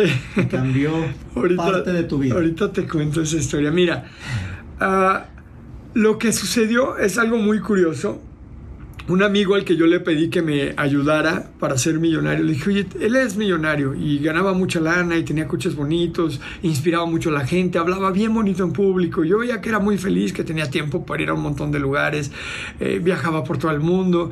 Entonces le dije un día, oye, enséñame cómo yo también puedo ser así. Yo también quiero ganar un millón de dólares, ¿me enseñas? Me dice, va, yo te enseño. Entonces me empezó a dar libros, me invitó a que fuera yo parte de un negocio junto con él un negocio de multinivel. Y entonces, la verdad, yo no quería hacer multinivel. Eh, era algo que decía, no, eso es que nomás están molestando a la gente y así. Eso pensaba yo en ese momento. Hasta que me invitó a que yo entrara con él a este negocio y me invitó a Tailandia. Fuimos a Tailandia y me pagó todo el viaje. Yo no tenía nada de lana, estaba, pues ganaba muy poquito, yo no me podía pagar un viaje a Tailandia junto con mi esposa, ni de broma. Entonces nos invitó y estando allá en Tailandia, fuimos a este congreso de negocios que él me decía, te va a cambiar la vida y te va a cambiar la vida. Y yo decía, pues no, o sea, las convenciones yo las he armado, las armé para Sigma Alimentos muchos años y para la fuerza de ventas y eran en diferentes playas, todos los años hacías cinco o seis eventos en diferentes playas y había que andar acarreando a las vendedoras y a los vendedores para que entraran a la sesión plenaria porque la gente quería estar en la playa, no quería estar en una sesión de trabajo ahí metida. O sea, imagínate que muchos de ellos nunca habían ido a la playa y era su primera vez en un todo incluido, pues es gente que las vendedoras que te rebanan el jamón en el súper, pues no tienen la oportunidad normalmente de ir a un hotel todo incluido, a, un Barceló, un, un, hotel así en la Riviera Maya, pues no, no es así tan, tan accesible. No es para todos, dijeron. No, y entonces, pues resulta que, que, yo pensaba que iba a ser algo así, donde la gente, pues como la convención de la empresa, pues no me entusiasmaba mucho. Y además los boletos los pagaban, entonces, o sea, uno tenía que comprar sus boletos. Yo decía, pues si cuando es gratis la gente no quiere entrar, imagínate en algo pagado.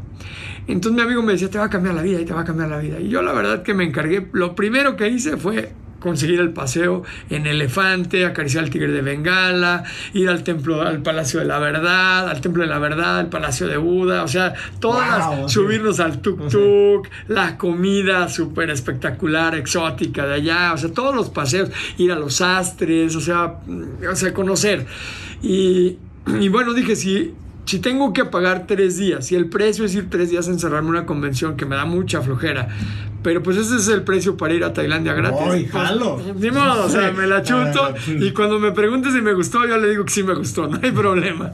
Y, y entonces llegamos y había 8000 sillas. Entramos casi de los primeros, porque mi amigo estaba como muy bien conectado ahí, de los primeros. Y vi 8000 sillas, yo dije, esto no se va a llenar. Esto, ni de broma, este, imagínate, boletos pagados. Pero a la media hora estaba totalmente lleno. Yo dije, no me inventes, o sea, se llenó. ¿Qué es esto? ¿Qué es esto? Y había un grupo de israelitas que estaban súper felices con sus banderas y bailaban y cantaban y gritaban. Y yo decía, ay, qué ganas de ser israelita porque estaban echando mucho desmadre. Sí, Nosotros éramos saber. 14 en el grupo que yo iba y mexicanos éramos como 8, algo así, 8 días. Y estábamos todos así como que no sabíamos a qué íbamos así. Entonces, pues ya empezó el evento lo primero que vimos fue a los directores de la empresa con un discurso pues muy parecido a lo que yo estaba acostumbrado a ver en, en las otras Ajá. empresas en las que había laborado, pero después empezaron a hablar los diferentes líderes, ¿no? Y entonces pasaba una señora y luego otro señor y un muchacho y una muchacha a contar sus historias de cómo en menos de dos años, en tres años habían cambiado su vida y habían pasado de ser pobres a ser millonarios y que a través del desarrollo personal y de educarte y de leer y de seminarios y de estar con líderes y habían cambiado su vida. Yo decía, la verdad al principio yo dije, están mintiendo, o sea, esto es puro choro, nomás porque para engañar a la gente. Pero pasó un día, dos días, tres días y con cada historia yo me sentía más inspirado. Y decían, y lee este libro, y lee este otro libro, y daban alguna clase para que tú pudieras mejorar tu liderazgo y otra clase para que pudieras hablar mejor en público. Decía, y o sea, eran historias de veras muy inspiradoras. Y, y yo decía, no, no puede ser que todos estén mintiendo. Entonces poco a poco me empecé a inspirar. Y la el último día, no fue la última conferencia, pero el último día pasó un muchachito como de unos 31 años que contó su historia, como en dos años había pasado de ser muy pobre a ser muy exitoso y tener mucho dinero. Ganaba más de 2 millones de dólares al año. Y yo decía, no, man, yo ya en ese punto, Armando, yo ya estaba así que decía, no, no, no, yo sí les creo. O sea, díganme, yo- díganme más. firmo. Tomaba notas de todo lo que me decían, llevaba ya dos cuadernos llenos y estaba súper inspirado. Y este muchacho cuenta una historia de, no me acuerdo bien de la historia, pero era una historia de esas de el maestro con sus pequeños saltamontes que lo llevó a un río y lo metió a un río, a un lago y lo metió en la cabeza y se estaba ahogando. Y tenía una enseñanza, ni me acuerdo la enseñanza. Pero lo que sí me acuerdo es cómo me sentí. O sea, yo estaba súper inspirado, lloraba y lloraba, no podía parar de llorar. Yo decía, si yo pudiera con mi voz hacer lo que este muchacho acaba de hacer en mí, lo que todas estas personas a lo largo de estos tres días lograron en mí, si pudiera con mi voz devolverle la esperanza a la gente, si pudiera ayudarles a soñar de nuevo, a creer en sí mismos, a que vayan a conquistar sus sueños, yo sería feliz. Y entonces ahí reconecté con un propósito que siempre tuve. Yo cuando era pequeño, muy chiquito me acuerdo, que tenía unos 8 o 9 años, estaba yo vestido, yo quería ser actor, entonces estaba yo vestido de vaquero, traía un sombrero rojo con una estrella blanca en la, en la, aquí enfrente, tenía un chaleco con mi estrella de sheriff, traía una, una de estas con dos pistolas de plástico, unos pantalones de mezclilla, y iba yo caminando así como, era una bajada, ¿no? Y entonces iba yo así en la bajada, defendiendo al vecindario. Entonces pues, yo veía que de repente unos malos y ta, ta, ta. Y entonces yo me sentía actor. Y yo decía, yo quiero ser actor. Y de hecho, siempre quise ser actor así, de salir en las novelas. Y soñaba que iba a salir en las películas. Pero un día en la secundaria, yo siempre competía en los concursos de poesía. Y entonces un día en la secundaria me acuerdo que me había preparado para recitar, ¿no? Para declamar, y ya estábamos en las finales. Y por flojo no me aprendí un párrafo. Me aprendí toda una de cuando Dios pesa que se llama Fusiles y Muñecas. Y entonces enfrente de todo el colegio de toda la secundaria em- eh, dijeron, pues la, la voy a contar. Pero como ya era la final, dije, me voy a aprender el párrafo que me falta para no ser así como, ah, vamos a hacerlo bien hecho, ¿no? Y entonces me lo aprendí un día antes. Y entonces salgo al escenario, enfrente de toda la secundaria. El escenario era un cajón que te paraban ahí encima y todos los niños sentados en el patio escuchándote, ¿no? Y el jurado por acá, los maestros, así. Y entonces empiezo. Juan y Margot, dos ángeles hermanos, que embellecen mi hogar con sus cariños, se entretienen en juegos tan humanos que parecen personas desde niños. Mientras Juan, de 10 años, es soldado y monta en una caña endeble y hueca, ves a Margot con labios de granado, los labios de cartón de su muñeca. Lucen los dos sus inocentes galas y alegres juegan en tan dulces lazos. Él que cruza sereno entre las balas y ella que arrulla un niño entre sus brazos. Y en ese momento se me olvidó la poesía. El párrafo que no me había aprendido se me olvidó. Y me quedé así pasmado. Y me puse a llorar y me eché a correr. Y entonces me volví el chillón de la escuela, me empezaron a hacer bullying, me empezaron a molestar, me echaban al bote de basura, me pegaban. Entonces mis, mis ganas de ser actor y de estar en un escenario se murieron. O sea, nunca más quise volver a hablar en público, nunca, nunca, nunca. O sea, ya me decían, pásale, y yo decía, no, yo no. Y siempre me escondía en, ya sabes que los trabajos de equipo y que tienes que pasar, y yo no quería. Y era un rollo porque me quedé súper traumado. Y entonces pasa el tiempo y, veo a estos muchachos, estas personas ahí, yo reconecté con mi propósito de vida, o sea, yo siempre supe que lo mío era un escenario, siempre supe que debía haber estado en algunas películas, estudiando actuación, ahí comprendí por qué nunca fui feliz, por ejemplo, en la universidad, estudié ingeniería cinco semestres, me salí, no pude con las matemáticas, pero tampoco me gustaba, luego estudié contador, me aburría, o, sea, no, no, no, yo siempre, mira, así como me ves ahorita que el pelo largo, en la, todos los contadores iban de saco, corbata, súper acá. Yo traía un paliacate, traía el cabello largo, lo tenía hasta por acá, traía aretes, traía mi, camisa sin mangas, o sea, nada que ver, mi perfil no embonaba con el perfil de los contadores, o sea, embonaba más con el de los comunicólogos en todo caso, con lo de los actores, o sea, fui excéntrico de chavito, o sea, no, no, no embonaba. Y es porque estaba haciendo algo que no era lo que debía de hacer, pero como me obligaban a que tenía que estudiar una carrera, como a muchos nos obligan, pues yo le entregué el título a mi mamá, pero pues nunca me dediqué realmente a eso. Y reconecté con mi propósito. Y fíjate que a partir de que reconecté con mi propósito, he sido muy feliz, aunque no siempre ha habido dinero. Porque regresamos de Tailandia, me decidí a que me iba a convertir en conferencista, que yo iba a lograr inspirar de esa manera a las personas. Y yo dije, pues qué tan difícil puede ser, o sea, como en seis meses, tres meses, ya lo logré, ¿no? Me hago una conferencia, hasta un día me acuerdo que un amigo le dije, no, pues voy a pagar para que me hagan una conferencia, y yo ya nada más la repito, o sea, me la aprendo de memoria y la recito, así como un poema, ¿no? Y ya. Y se reía de mí y decía, no es tan fácil, güey. No, ¿cómo no? Pues sí, pues ¿qué es repetir una conferencia una y otra vez? Y decirla en diferentes lugares siempre, la misma. Entonces empecé a intentar que me dieran chance de dar conferencias en diferentes colegios. No, nadie quería. En empresas, nadie quería. O sea, nadie me quería ni gratis. Yo les decía, pero no me tienes que pagar gratis. No, nada, nada. Nadie, quería, nadie quería, nadie quería. Entonces empecé a practicar por mi cuenta. Empecé a hacer pequeñas... Eh, leía un libro y entonces eh, sacaba los cinco puntos importantes del libro y esa era mi conferencia. Invitaba a través de redes sociales y llegaban a lo mejor 10 personas y yo cobraba 50 eh, pesos el boleto y entonces no me alcanzaba ni para pagar el hotel. Cuando empecé armando, híjole, un amigo me prestó una bocina que hacía falso contacto, le tenías que mover al cable para que, le tenías que mover para que, para que se oyera porque de repente ya no sonaba. Con un micrófono que parecía mi alegría, o sea, de plástico así, chafísima. no, no, no, no. pero súper básico, así, súper, súper, súper básico. Entonces la gente llegaba, pagaba sus 50 pesitos, claro, nunca me alcanzaba para pagar ni siquiera el hotel, pero yo decía, bueno, este. Eras feliz. Sí, porque estaba pagando por aprender. Como, eh, fíjate que yo veo eso en, toda la gente que, o en mucha gente que es exitosa. O sea, Messi, por ejemplo, Cristiano Ronaldo. Pues al principio pagaban por jugar, o sea, al principio no les pagaban, al principio ellos tenían que ir a un club, sus papás pagaban la inscripción para que sus niños aprendieran el fútbol y les compraban el uniforme y tenían que llevar el agua y la comida y lo que fuera y pagar los viajes cuando iban los niños a jugar a otros lugares, seguramente los papás ponían el dinero que para el camión y que para el torneo y que para, o sea, pagaban.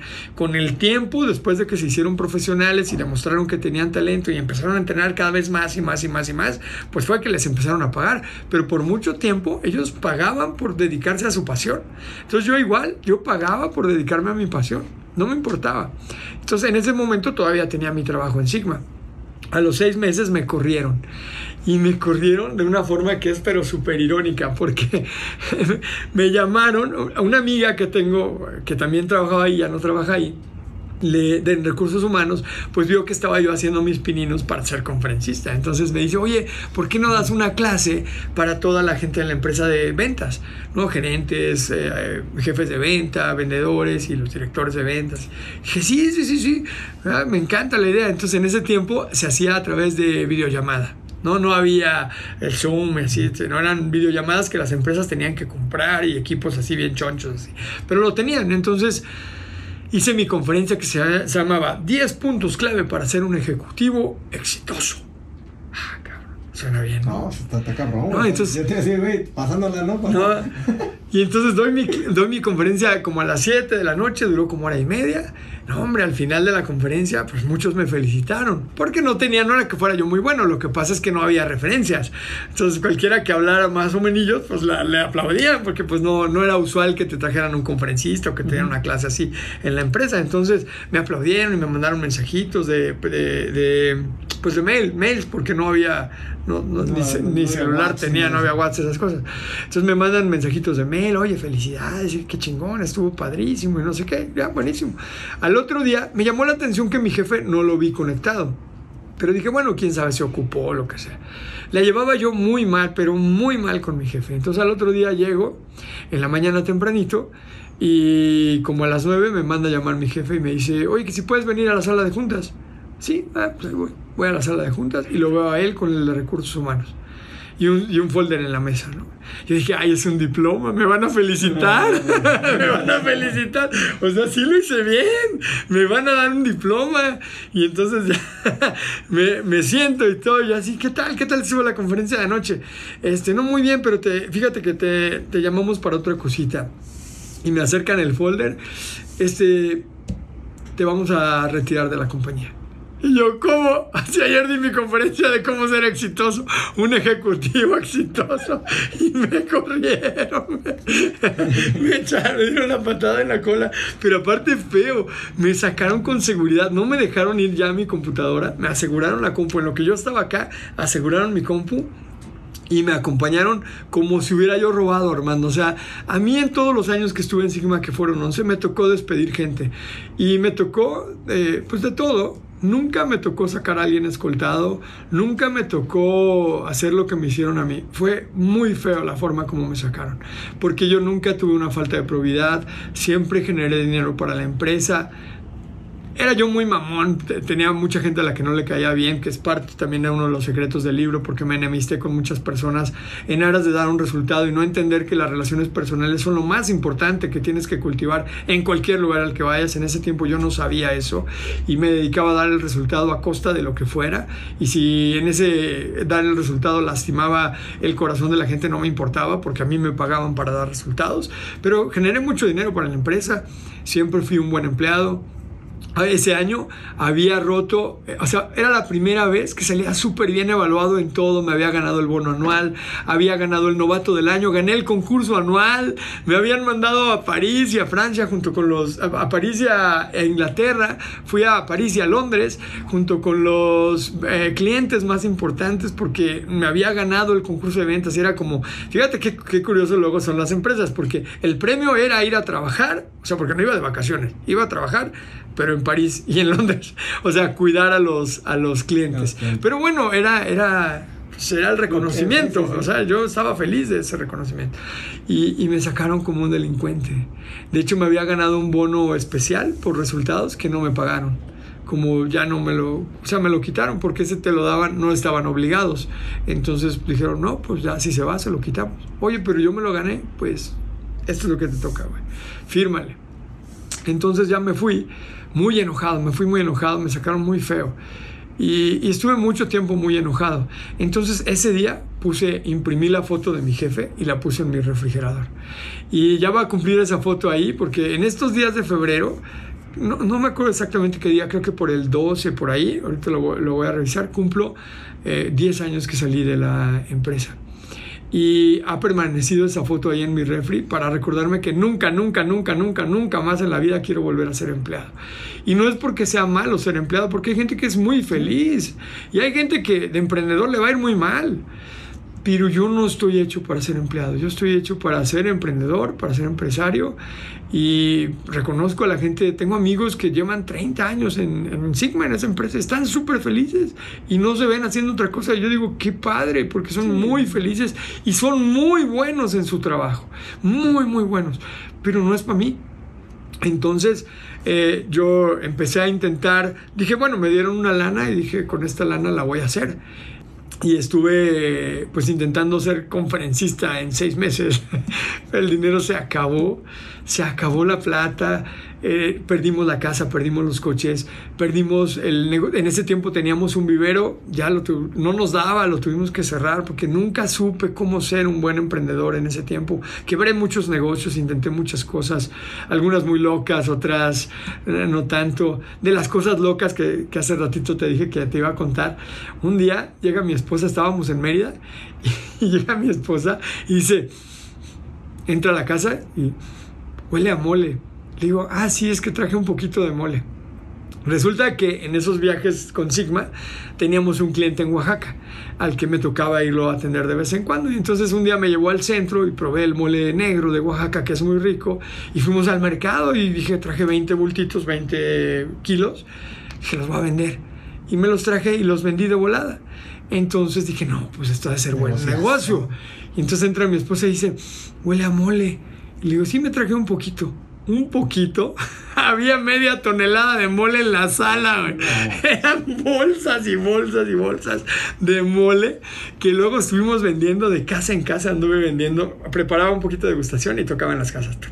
Oiga, señora, que mire que, o señor, que si la pruebo y pruebe las tostaditas con mole negro de Oaxaca y algunos me compraban, otros no. En fin, así hubo historias muy muy locochonas, nos acabamos de casar.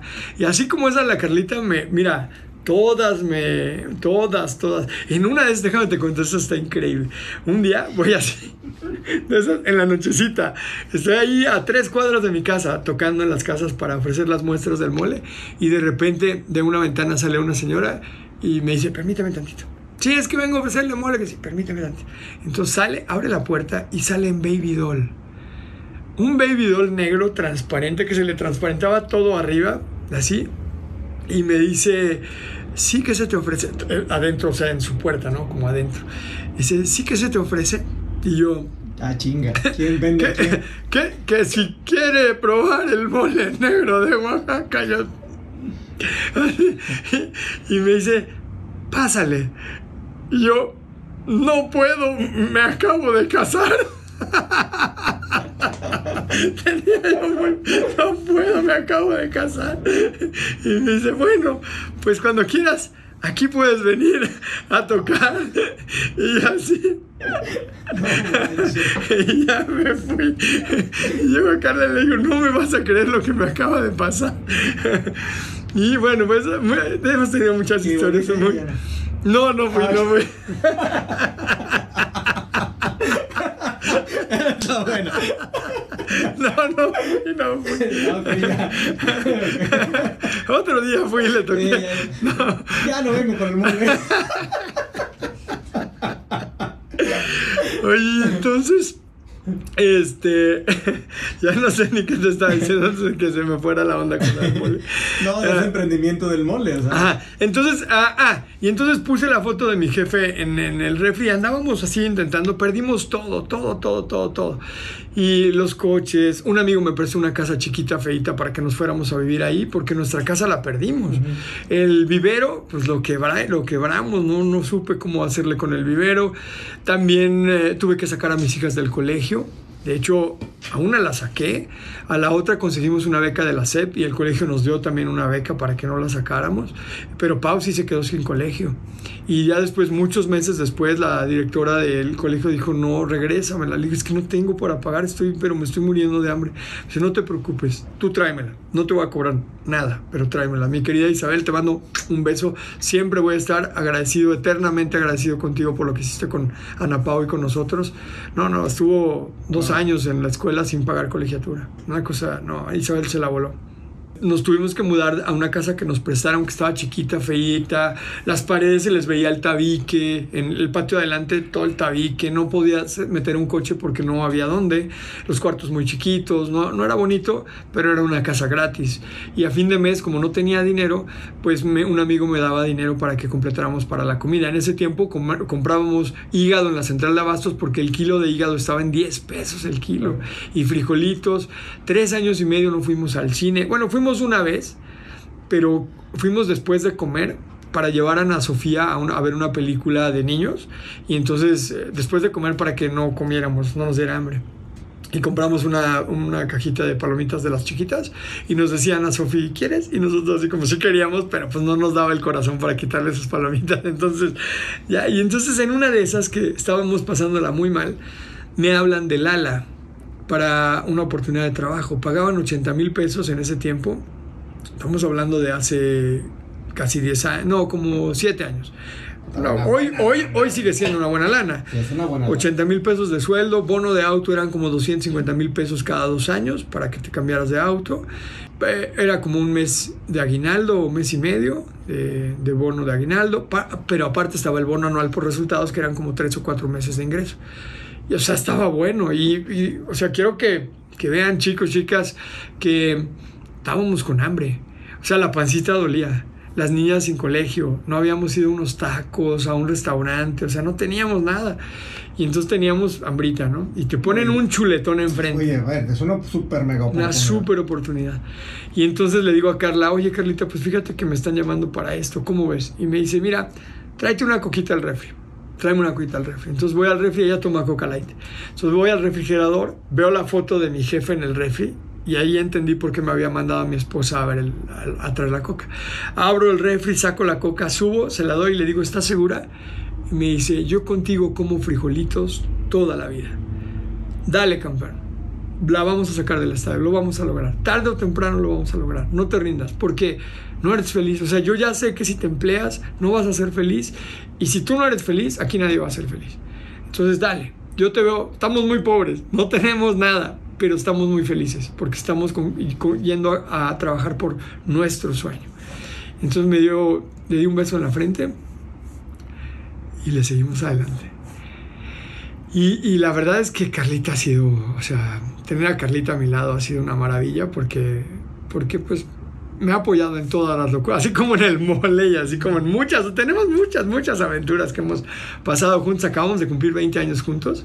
En, además un matrimonio muy bonito porque en 20 años nos hemos agarrado del chongo como 5 veces, cuando mucho, en 20 años. O sea, hemos tenido diferencias, o que, pero peleado 5 veces, si acaso. Entonces nos hemos casado cuatro veces, ella conmigo y yo con ella, no, no, no cada quien por su lado. la del Baby Doll. bueno, es que una vez fui a ver a la del Baby Doll. No, no, no. Nos hemos casado cuatro veces y soy súper, súper feliz. Y, y la verdad es que dedicarte a tu propósito de vida, que es por lo que empezamos todo esto, pues a lo mejor al principio no te va a dar mucho dinero porque tuve que empezar de nuevo. En realidad, pues fue cambiar de profesión, cambiar de vocación, de lo que yo hacía como empleado. Ya llevaba 19 años haciéndolo y lo sabía hacer muy bien y probablemente en otra empresa me hubieran pagado pues un poco más de lo que yo ganaba en ese momento. Seguro acabas de encontrar un trabajo que te pague un poquito más, pero no me hacía feliz, no me daba el tiempo para estar con mi familia. Para mí mi familia, y tú lo sabes, y yo creo que todos los que me siguen en redes sociales saben que mi familia es lo más importante que hay en mi vida. Y, yo cuando subo todo mi historia familiar, porque mucha gente dice, pero ¿por qué subes a la familia? Y es que yo creo que es importante inspirar a la gente porque hace tanta falta que haya familias bonitas, que haya gente que se comprometa con su familia en serio, porque todo el mundo dice que la familia es lo más importante. A todo el mundo que le pregunto es, oye, ¿qué es lo más importante para ti? Y 99% dicen la familia. A ver, enséñame tu agenda. Y en la agenda no está la familia, está solo trabajar. Ah, no, pero es que yo trabajo por mi familia. Pues un día te lo van a reclamar, porque yo no tuve papá presente y si yo hubiera querido tener un papá que trabajara menos y hubiera estado más conmigo, pero no lo tuve. Bueno, los hijos siempre te van a reclamar de algo. Las mías me tienen siempre y van a decir, nah, es que mi papá siempre estaba conmigo, nunca nos dejaba solas, seguramente, ¿no? Pero prefiero que digan eso. Exacto, pero a ver, siempre va a ver.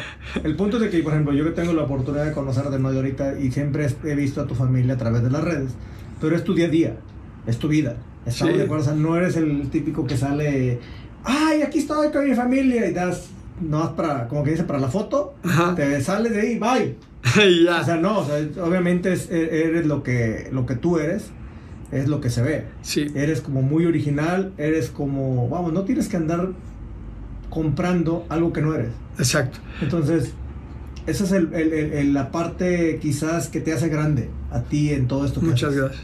Pues yo, yo tomé una decisión que por eso cambié de profesión y por eso estuve dispuesto a pagar el precio, porque yo quería estar con mi familia.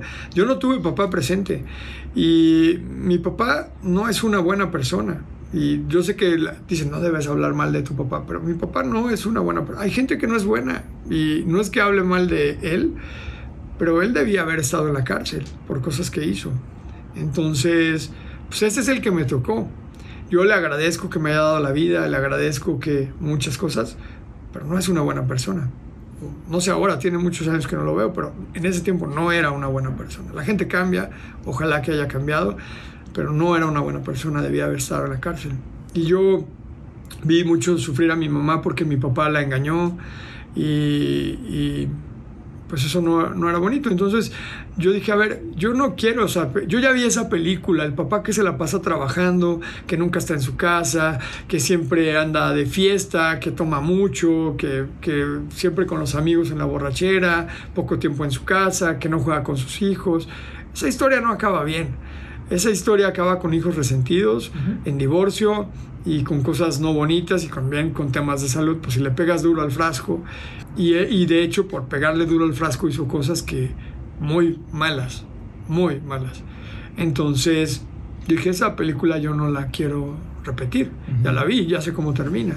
Entonces para mí siempre ha sido como el tema de la familia muy importante y estaba yo en el mismo camino en el sentido de que no las veía, trabajaba muchísimo fuera de mi casa, viajaba mucho, me la pasaba viajando por todos lados en aras de conquistar un mayor sueldo, un mejor puesto, que según yo me iba a dar más libertad, pero lo que fue pasando es que conforme me iba escalando, menos tiempo tenía, más responsabilidades y también me empezó a costar la salud porque eh, la presión era muy grande, muy fuerte y yo soy muy nervioso, no duermo muy bien, entonces me empecé a a estresar demasiado y la cosa no iba bien. Entonces, para mí, de verdad, mi familia es lo más importante y yo sí paso tiempo todos los días. De hecho, ahorita iba a venir Carla conmigo, pero fue a hacer ejercicio y cuando llegó me dice, es que yo te quiero acompañar. Y le digo, pues órale, córrele. Me dice, pero es que me tengo que meter a bañar porque acabo de hacer ejercicio. Y la niña, no, se me hace que, no, dale. Pero iba a venir conmigo. Y tú nos has visto que andamos para arriba y para abajo juntos todo el tiempo. Siempre andan juntos para Siempre. Y yo veo muchas historias como las que tú dices, de gente que pone a la familia para la foto y, se baja o se sube al escenario ella y él y hablan bien bonito o habla bien bonito de la esposa o del esposo en el escenario. Pero yo conozco las vidas de, atrás de bambalinas y dices no hombre estos son como perros y gatos o sea en el escenario es una historia y abajo del escenario es otra no te digo que no hemos tenido retos. La adolescencia con Ana Sofía está siendo un reto. Y es una súper buena niña o sea no, no toma yo fui un desastre o sea pobres de mis papás la verdad yo sí híjole fui un niño era muy estudioso, sacaba buenas calificaciones, pero me puse en peligro muchas veces. Si mis papás hubieran visto todas las cosas tan estúpidas que hice, no me hubieran dejado salir de mi cuarto, me hubieran tenido encerrado. Ana Sofi no, Ana Sofi es una niña muy linda, no toma, no fuma, es, es solitaria de repente, le cuesta un poco el tema de, de la relación, aunque cada vez lo hace mejor eh, es una niña, no tiene, no anda con chicos todavía, no le ha entrado la onda de los novios, o sea, es buena niña. Pero de repente, pues los ojos de huevo cocido, que a todo papá le cagan que le hagan los ojos de huevo cocido. No, no saben los ojos de huevo cocido. Pero pues uno también le hizo los ojos de huevo cocido a sus papás, ¿no? Entonces, eso de que ya se encierra, de que la quieres abrazar y ya no se dejan abrazar y que ya están... Y es normal, ¿no? Es, es normal, pero se siente feo.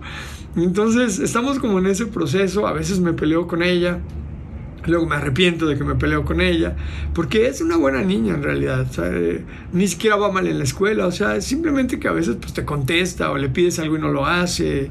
Esos temas que ojalá, yo sé que muchos papás dirían, ojalá esos fueran mis problemas, ¿no? Ojalá que esos fueran los problemas que yo tuviera Exactamente, porque, híjole, el tema, el, digo, todo va evolucionando. Yo digo, evoluciona uno en familia, evoluciona uno en mentalidad que creo que es la parte también fundamental, el hecho también de que uno vaya madurando y vaya viendo la vida de una manera diferente, donde ya, ya no quieres correr, ya es como que, a ver, espérame, no se trata de correr, la vida no era de correr, pero todos pensábamos que era correr. Exacto. Estamos, cuando está uno chavo, pues metes el acelerador a fondo y obviamente a donde tope y luego donde te estrelles le vas a dar. Ya ahorita ya no quieres eso. No, ya es otra historia. Y justamente eh, eh, eh, esa parte, por ejemplo, yo, yo estaba viendo el, el, tema de, justamente de, de tu libro donde tocabas temas de, mentalidad. Tocas los temas de mentalidad donde para ti es muy importante. Ya no es ir por dinero, sino dónde empleas el dinero. O sea, no, no es cantidad, es calidad. Y, me gusta mucho ese capítulo, creo que, creo que lo, lo plasmas muy bonito, muy bien. Y me gustaría que, que, me dijeras, ¿cuál es la mentalidad que tú tienes ahora? Porque me queda claro que es tu familia la, la principal, pero ¿qué es lo que buscas tú ahora? Bueno, el Migue de hoy es un Migue muy diferente al que era, o sea, en estos 10 años que llevo de estudiar, estudio, déjame te digo que estudio diario. Yo recomiendo a la gente que estudien diario. Tengo pleito con las universidades y mucha gente cree que yo estoy en contra del estudio. No estoy en contra del estudio, estoy en contra de lo que hacen las universidades para sacarle dinero a los papás con una promesa falsa de que si tú tienes un título vas a tener abiertas las puertas, que es la llave que te abre las puertas del mundo, que eso no es verdad, y que te meten un montón de materias de relleno solo para cobrarte más. Te pongo un ejemplo, yo soy del TEC de Monterrey. Y en el TEC de Monterrey, en algún punto, para que ya no tuvieras que hacer tesis, entonces se les ocurrió negociar con el gobierno para que hicieras un semestre más qué menudo negocio, porque metieron un semestre seis materias más en vez de la tesis que te cobran a 25 mil pesos mensuales, o sea, 150 mil pesos el semestre extra, multiplícale por cuántos miles y miles y miles y miles de alumnos de relleno, de pura basura, que no te sirve para nada. Te dan un montón de materias que, que ¿para qué? Y además impartidas por gente que ¿para qué? O sea, mi maestro de negocios no tenía negocio. Mi maestro de oratoria, el, escenario más grande que había tenido era el salón de clases para 20, 25 muchachos. Mi maestra de administración de empresas era una chica que acababa de terminar la carrera, Katy, me acuerdo que estaba guapa y estaba... Guapa. Estaba guapa. guapa. Entonces, esas que no se te olvidan pero acababa de salir de la escuela y entonces el TEC le ofreció que a cambio le pagaban la maestría gratis, o sea, le regalaban la maestría a cambio de que ella diera clases. Y entonces daba clases de administración de empresa, pero Katy ni siquiera era casada, o sea, vivía con sus papás, o sea que ni la despensa de su casa había administrado nunca. Ya no digas un negocio, pero estaba guapa y era la maestra de administración de empresas. O sea, ¿cómo la maestra de administración de empresas? Alguien que ni siquiera había trabajado en una empresa nunca. y así todos mis maestros, hermano. Mi maestro de finanzas no, nunca había invertido. Mi maestro de economía llegaba en un bochito todo estartalado, todo fregado. Mi maestro de contabilidad, que me dio como 10 materias porque me tocó, no sé por qué siempre me tocaba con él, porque había varios, pero me tocaba con él, me dio como 8 o 10 materias. Ese cuate era docente, no tenía un, despacho, este, yo creo que nunca ejerció como, como, en un despacho algo así, fue académico toda su vida. Entonces, que te enseñen personas que no tienen resultados en temas que no te van a servir de mucho, ahí estoy como muy peleado, pero yo me educo diario. Yo soy el principal, soy uno de los más grandes promotores de la educación, porque he visto lo que la educación, la verdadera educación ha hecho por mí, por mi familia y por mucha gente. Me dio la posibilidad de pasar de ganar muy poquito a ganar millones de dólares. No soy slim, no tengo miles de millones de dólares, pero en los últimos años he ganado cerca de 3 millones de dólares. Y eso me ha permitido ayudar a muchas personas, eh, y, pero con el es el resultado, no desde que me leí un libro y, y, te vengo a recitar lo que dice el libro como le hacen los maestros de las universidades, no, no, no, no, desde el resultado. Y he ayudado a mucha gente con el ejemplo, predicando con el ejemplo. Sí, y, fíjate que ahorita que tocaste todo este tema y creo que para mí y para todos es muy importante, el hecho de saber de que todo el mundo cree que la carrera ya la hice, ya una maestría ya la hice. Y yo creo que sí, igual que tú, el aprendizaje es eterno porque el mundo cambia. Si no cambiara el mundo, pues no habría que estudiar. Estudias nada más y con eso ya aprendiste cómo funciona el mundo. Pero como el mundo está cambiando constantemente y cada día más rápido por el hecho de que tenemos tecnologías súper avanzadas, pues en ese día nos dan en la madre y dicen, güey, lo que aprendiste ayer ya no sirve. Ya no o sea, sirve. ya cambió, güey. Entonces, ahí tenemos un problema pues, muy fuerte, muy radical en el tema de las escuelas, porque obviamente hablamos de planes de estudio, los planes de estudios pues no se actualizan como se actualizan las tecnologías, sino se actualizan como se actualizan como ellos quieren.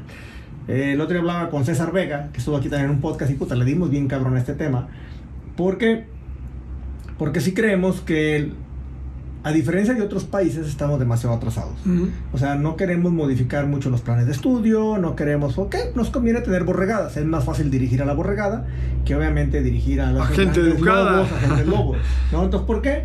Pues simplemente es sencillo, quiero votos, ¿no? Y, y- y Latinoamérica se rige mucho por esto, no quiere decir que en los países desarrollados no, pero pues la gente está más despierta, ahí hemos avanzado, han avanzado mucho más rápido que nosotros y somos muy pocos los que quizás le metemos y le invertimos a esta empresa que tenemos, que es la cabeza. Eh, y entonces creo que el chavo debería hoy de, de- de- de cuestionarse mucho más cosas que lo que nos cuestionábamos nosotros, que para decirlo de cierta manera la teníamos más fácil. Hay mucha más información disponible. O sea, el nivel de competencia que está el día de hoy a mí me sorprende, porque ya no basta con una carrera, no basta con los idiomas, no basta con nada. Es hoy, hey, para, o sea, quiero saber si estás al día. sí. de verdad estás al día, entonces deberían de estarle invirtiendo bastante en un tema educativo y cuando hablamos de educación y creo que vamos tú y yo por el mismo lado, no vamos a hablar tanto de las escuelas, creo que hay demasiada información afuera que hoy mucha gente pudiera estarse informando, educando, capacitando este, en todos los aspectos para ser mejor cada día. ¿no? Claro. De hecho, yo no sé tú, pero yo, por ejemplo, a veces no les pido si tienen título. No reviso si No, tienen no tengo- título o no. No me interesa. No me interesa. No o sea, yo interesa. creo que muchos empresarios, muchos emprendedores no estamos buscando gente que tenga un título. Bueno, depende, obviamente. Si te Ah. van a operar el corazón, sí necesitas tener un título, Vas a una casa, pues a ver. Porque ¿verdad? luego, luego van a empezar a decir, entonces que no haya ingenieros, que no haya abogados, que no haya doctores. No, no, no, no. A ver, hay una diferencia muy grande con un médico, por ejemplo, porque los médicos están entrenados por otros médicos, por gente que tiene experiencia. Nos mandan a hospitales a hacer Ah, prácticas. prácticas, o sea, no es como el que sale, como yo, de contador, que nunca hizo, o sea, los maestros no tenían la experiencia y yo tampoco nunca trabajé de eso. No, los, los que salen de doctores, pues son entrenados por doctores y van a los hospitales y tienen al doctor al lado que sabe y si te, tú vas a operar un corazón, pues no te dejan, a ver, lee el libro y opera el corazón. No, te enseña a una persona que ya operó un montón de corazones y eh, junto con él ahí a un ladito te dice, mira, córtala aquí, apriétala aquí, muévela aquí. No, no, no, espérate, espérate, ya lo estás cagando, déjamelo arreglo, ¿no? Y, y te van soltando Te de a van poquito, coachando. te van coachando. Entonces es muy diferente porque esa persona aprende de otra persona que sí sabe hacer las cosas. De hecho, en la antigüedad así era como los oficios se aprendían. El carpintero era enseñado, si yo quiero ser maestro, yo quiero ser carpintero, era enseñado por un maestro carpintero. Si yo quería ser herrero, era enseñado por un maestro herrero. Si yo quería ser eh, médico, pues yo era enseñado por un médico. En fin, hoy no es así. Hoy te enseña a alguien que se lee un libro y viene y te dice que te enseña cosas que nunca ha hecho. Pero entonces, volviendo al punto que me preguntabas, ¿cómo ha cambiado tu mentalidad? Pues precisamente ha cambiado. Yo era un gran defensor de las universidades. Yo tenía tatuado aquí en el pecho, en el pecho, en la espalda, en mi mente, en mi alma, Tec de Monterrey. Y yo decía, es que una persona que no va a la universidad es una persona que está desperdiciando la oportunidad de su vida. Hoy me doy cuenta que, mira, si puedes ir a la universidad, ve. Si la gente tiene la oportunidad de ir a la universidad, que vaya. Está, o sea, está bien, ve. No, no se trata de que yo quiera sacar a los chicos, a las chicas de las universidades. Lo que quiero que entendamos es que el terminar la universidad, como nos han enseñado, no es la meta, es apenas el punto de partida. Es en donde se empieza la verdadera educación. Y tan es así que cuando uno entra a un trabajo te dicen, ahora sí vas a aprender. Y por eso te pagan poquito. Si salir de la universidad fuera tan chingón, ¿por qué no nos pagan tan poquito cuando salimos? Porque los empresarios y los emprendedores dicen, este no sabe nada. Este no tiene experiencia, este no sabe nada. Pero tiene su título, sacó 10, sí, pero no sabe hacer nada. Le tengo que enseñar. Todos te dicen así, es que aquí ahora sí vas a aprender. Esta es la vida real, ahora sí vas a aprender. Entonces, como que, ah, caray, si tengo que empezar eh, ahora sí a aprender, pues como que entonces para qué fui a la universidad, ¿no? Entonces, justo. Justo, yo, ¿sabes qué? Ahí, por ejemplo, me quiero regresar a, un, otro capítulo tuyo, porque se liga perfectamente con tu plática. Cuando tú empiezas a hablar del tema de mentores, donde, por ejemplo, yo creo que, y es algo que lo podemos, lo podemos conectar muy bien con la educación, por ejemplo, son, ahí hablamos de maestros, cuando tú hablas y creo que te enfocas mucho en el tema que el coach y el mentor. Creo que es, es, es, lo que comentas en tu libro también, de que todos deberíamos de estar acompañados Acompañado. de gente de la cual admiras por los resultados que obtuvieron. O gente que puede entrenarte en algo que él sabe que puede ser muy bueno, que es el coach. No sé cómo lo pudieras tú conectar ahí. Es que todo está conectado porque lo que veníamos diciendo de la mentalidad, ¿cómo es que cambió mi mentalidad? Mi mentalidad cambió porque me empecé a educar, empecé a tomar cursos, empecé a leer libros, libros de los que no dan en las universidades, libros de que a veces la gente dice, esos libros que no sirven para nada de desarrollo personal. No sabes, a mí leer desarrollo personal me hizo millonario. A mí leer desarrollo personal me cambió el chip, me cambió la manera como yo filtraba la vida, me ayudó a intentar ser una mejor persona cada día. Y los cursos, los libros, los audiolibros, las conferencias, los podcasts han sido fundamentales para que yo piense de una manera diferente. Los mentores lo que han hecho es enseñarme a través de su ejemplo y ayudarme a cortar el camino. El otro día yo te platicaba que te decía, para mí, yo sé que mucha gente odia a Carlos Muñoz porque el personaje que él creó es altanero, es prepotente, o sea, él decidió hacer ese personaje de esa forma. Hasta donde yo entiendo es un personaje, yo no sé si él sea así o no en su vida real, no lo sé, pero a mí me parece que es un personaje. Pero un día yo fui con él, lo que nadie puede negar es que es un crack del marketing y que ha hecho, o sea, para bien o para mal, se hizo hiper, ultra, mega famoso porque hizo una estrategia de marketing muy buena. Entonces un día yo tomé una mentoría con él de, que me salió como creo que pagué 25 mil pesos. Era una mentoría para personas que ganáramos más de un millón de dólares al año y nos juntaron a 12 empresarios en una agencia de coches aquí en Querétaro y, dijo, oigan, pues no traigo tema preparado, no, no, hay agenda. Ustedes hagan preguntas y yo pues les respondo. Y entonces él empezó, yo empecé a preguntar. fueron como dos horas, dos horas y media en las que el 85-90% de las preguntas las hice yo. Y hace cuenta que fue una mentoría personalizada. Y ahí entendí cómo yo podía darle la vuelta a la tortilla a mis redes sociales, porque yo había estado intentando, intentando, intentando, intentando, invertí más de 5 millones de pesos en Facebook para intentar levantar mis redes sociales y sí recuperé dinero y sí gané mucho dinero con ese dinero que invertí, pero no levantaban, o sea, yo no tenía muchos seguidores. Y en esas dos horas y media que tuve, casi personalizadas, con un crack del marketing, que me dijo el 1, el 2, el 3, el 4, el 5, el 6, el 7, el 8, me fui a mi, a mi escritorio, empecé a diseñar con, junto con mi equipo de trabajo la estrategia. Le dimos la vuelta a la tortilla y hoy tenemos 1.330.000. En la mañana amanecimos con 335.000, 1.335.000 seguidores. En, en Instagram Hoy, hace dos días teníamos 500 mil, ahorita estamos en 513 mil. En dos días tenemos 13 mil nuevos seguidores en, en, Instagram, por ejemplo. Y fue por acercarme con una persona que sabía que nos puede o no caer bien te voy a decir la verdad, yo cuando fui a ese curso, dije, la señorita que me lo vendió, le decía, a ver, pero, pero me vas, a ver, si me, no quiero que me vayan a insultar, o sea, dime que no me va a insultar, dime que no me va a decir groserías, porque yo soy de mecha corta, igual me paro, me brinco la, la banca y le pongo un putazo, perdón, le pongo un golpe. No, este, yo no, a mí no me gusta que me vayan a insultar, me dijo, no, no, no, ese es el personaje, aquí van a van CEOs, gente de, de, de otro perfil, entonces no te preocupes, va a estar padre yo dije, bueno, pero prométeme que no me va a insultar. Y yo sé que a mucha gente le puede caer mal, este, a lo mejor a ti te cae mal, pero aprender de que a mí no me importa si la gente me cae bien o me cae mal. Lo que me importa es si saben o no saben, si me pueden enseñar cómo yo puedo tener el resultado que ellos tienen también. Entonces yo hoy tengo un personaje que es el rebelde, tiene el pelo largo, tiene sus tatuajes, tiene dos relojes, tiene eh, su barbita, que puede o no te puede gustar, pero es un personaje que ha, que ha gustado, pues un millón trescientos y tantos mil seguidores, ha gustado, eh, no tengo el corte grosero, golpeador que tiene Carlos, este, que, entiendo que ahora ya no lo tiene, pero pues yo, yo, yo elegí ser un personaje diferente, buena onda, que es familiar, que, que, eso de aparte de la familia no es un personaje, eso es real. Eso es, real.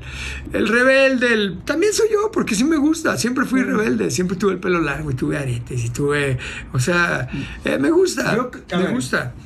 Pero, yo, no, creo que seas un, un, personaje el hecho que andes así, porque creo que eres tú. sí la neta sí me gusta. O sea, Sí, sí me gusta. Es parte de lo que te ha gustado últimamente. Me, ha gustado y... Pero pues sí también genera controversia, o sea, ah, porque hay que el que pinche mugroso y que no, deberías de bañarte, no sé qué. O sea, como si trae el pelo largo y barba si fuera igual a no bañarse, ¿no?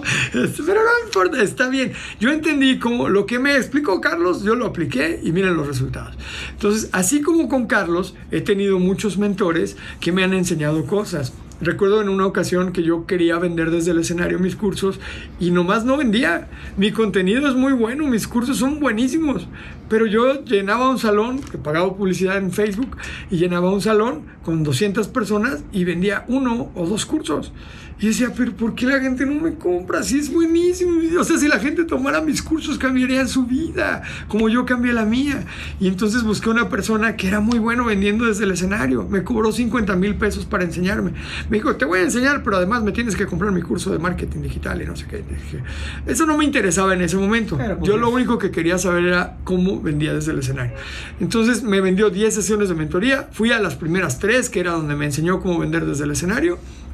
Y, wow, o sea, fue una del infierno al cielo, Armando. O sea, empecé a vender como loco. O sea, solo era cambiar la técnica. Y entonces el producto estaba muy bueno, pero estaba mal vendido, estaba mal ofrecido. Un mentor que le pagué 50 mil pesos me hizo ganar millones de dólares millones de dólares. Y la gente que dice, ay no, yo no le voy a pagar a ese güey. Qué pendejos los que le pagan a los mentores, vendehumos y la madre. Pues a mí todos esos vendehumos, a los que tú, le, tú a lo mejor o alguien más por ahí les llama vendehumos, por si tú eres de esa, de esa corriente que odia a los mentores, pues a mí el pagarle a esas personas me ayudó a cambiar mi manera de ver las cosas, me cambió la mente y me enseñaron cómo yo podía tener resultados fuera de serie también. No solamente en la venta de mis cursos, como papá, como esposo, como amigo, en la disciplina, en el ejercicio, en mis relaciones personales. Yo era terrible para llevarme con la gente, terrible. Y ese también es uno de los secretos que vienen aquí. Cómo relacionarte con las personas, las relaciones personales, terrible, terrible. O sea, no sabes qué persona, todo el mundo me odiaba, le caía mal a todas las personas. Y poco a poco a través de entrenar, de leer, si, si a ti te pasa lo mismo que a mí, si tú le caes mal, si le caes mal a toda la gente, si no tienes muchos amigos, si tu celular no suena mucho, si no te mandan mensajitos porque la gente no te quiere, si te invitan una vez y no te vuelven a invitar, lee el libro de Dale Carnegie de cómo ganar amigos e influir en las personas. Cuando yo leí ese libro, Armando, yo dije... tiene añales, añales, No, los ejemplos son como de 1920, o sea, habla de Al Capone y la madre. O sea, está viejísimo, viejísimo el libro. Pero es un librazo y es un libro de... No, no, no, no inventes, tiene toda la vida pero es la Biblia de las relaciones personales. Cuando yo leí ese libro, por eso, por eso les digo, chicos, lean, agárrense libros. Los libros, en un libro que te va a costar 400, 500 pesos, el autor puso lo mejor que tiene para darte. Nadie quiere que su bebé le vaya mal. Entonces, cuando tú haces un libro, puede que no esté bueno el libro, pero te aseguro que el autor le puso todo, lo que quería porque quería que naciera bonito, o sea, que le fuera bien. Por 300, 400 pesos te llevas los mejores consejos del autor.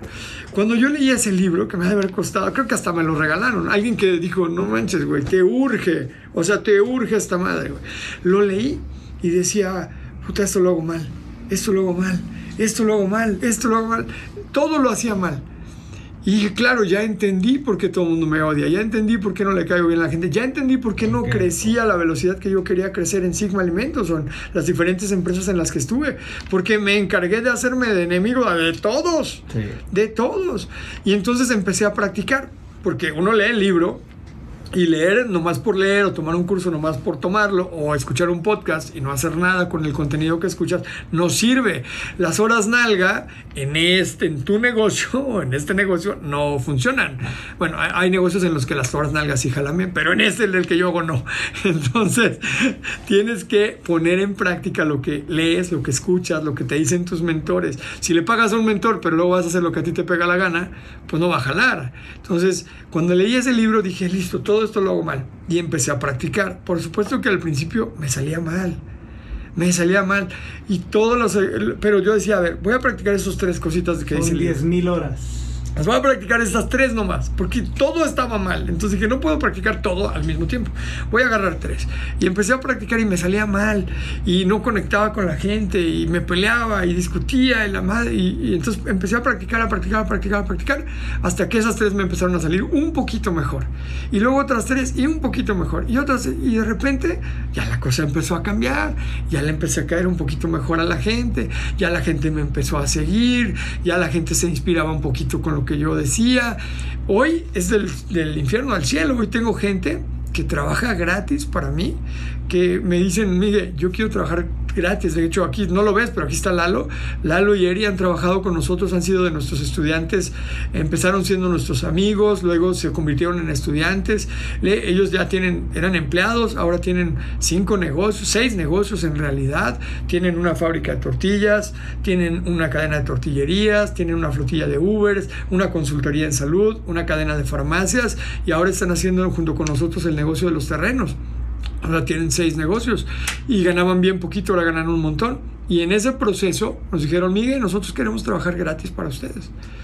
Y así como ellos, tenemos a, Uli que llegó también, que dijo yo gratis, y a a, a, Cristian, que, está en Pachuca, lleva como un año y medio trabajando gratis para nosotros.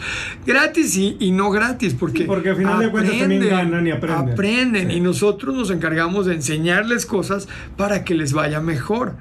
Entonces, yo, yo he podido cambiar mi mentalidad y he podido cambiar nuestros resultados de nuestros, de mi esposa, de mis hijas, los míos, lo de amigos como Eri, Lalo y de más de 44 mil estudiantes, Armando, que han estado en alguno de mis seminarios. 44 mil. Yo le cagaba a toda la gente. Ahora sí que todos me odian, nadie me quiere, mejor me como un gusanito. Ese era yo. Y ahora he tenido 44 mil estudiantes, personas que me dicen, Miguel, gracias por tu ejemplo, gracias por tus cursos, gracias porque me ayudaste, gracias por tu libro, gracias. yo digo, bueno, ha habido cuatro personas, cuatro personas que llegaron a decirme, palabras más, palabras menos. Pero Miguel, el día que yo fui al seminario, el primer seminario que tomé contigo, yo no quería ir yo ese día me iba a quitar la vida. Me llevaron a la fuerza. Y de salir ahí queriendo vivir y hoy fíjate todo lo que he construido. Palabras más, palabras menos. Cuatro personas. Yo digo, a ver, si todas las lágrimas, todo el dolor, todas las horas de, de, de entrenamiento y de práctica, todo el dinero que hemos invertido, porque hemos invertido mucho dinero. Hay cursos, Armando, donde, por ejemplo, cuando fui con Darren Hardy a tomar un curso a Estados Unidos, pagué 265 mil pesos por un curso de dos días más los viáticos, más, todo, me salió en 300 mil pesos dos días. Dos días. Si todo ese dinero que hemos invertido para entrenarnos con los más grandes del mundo, si todas esas horas que he invertido en practicar para mejorar de a poquito, si todo eso valió la pena tan solo para salvar esas cuatro vidas, yo me siento feliz y agradecido con, el, con Dios, con la vida.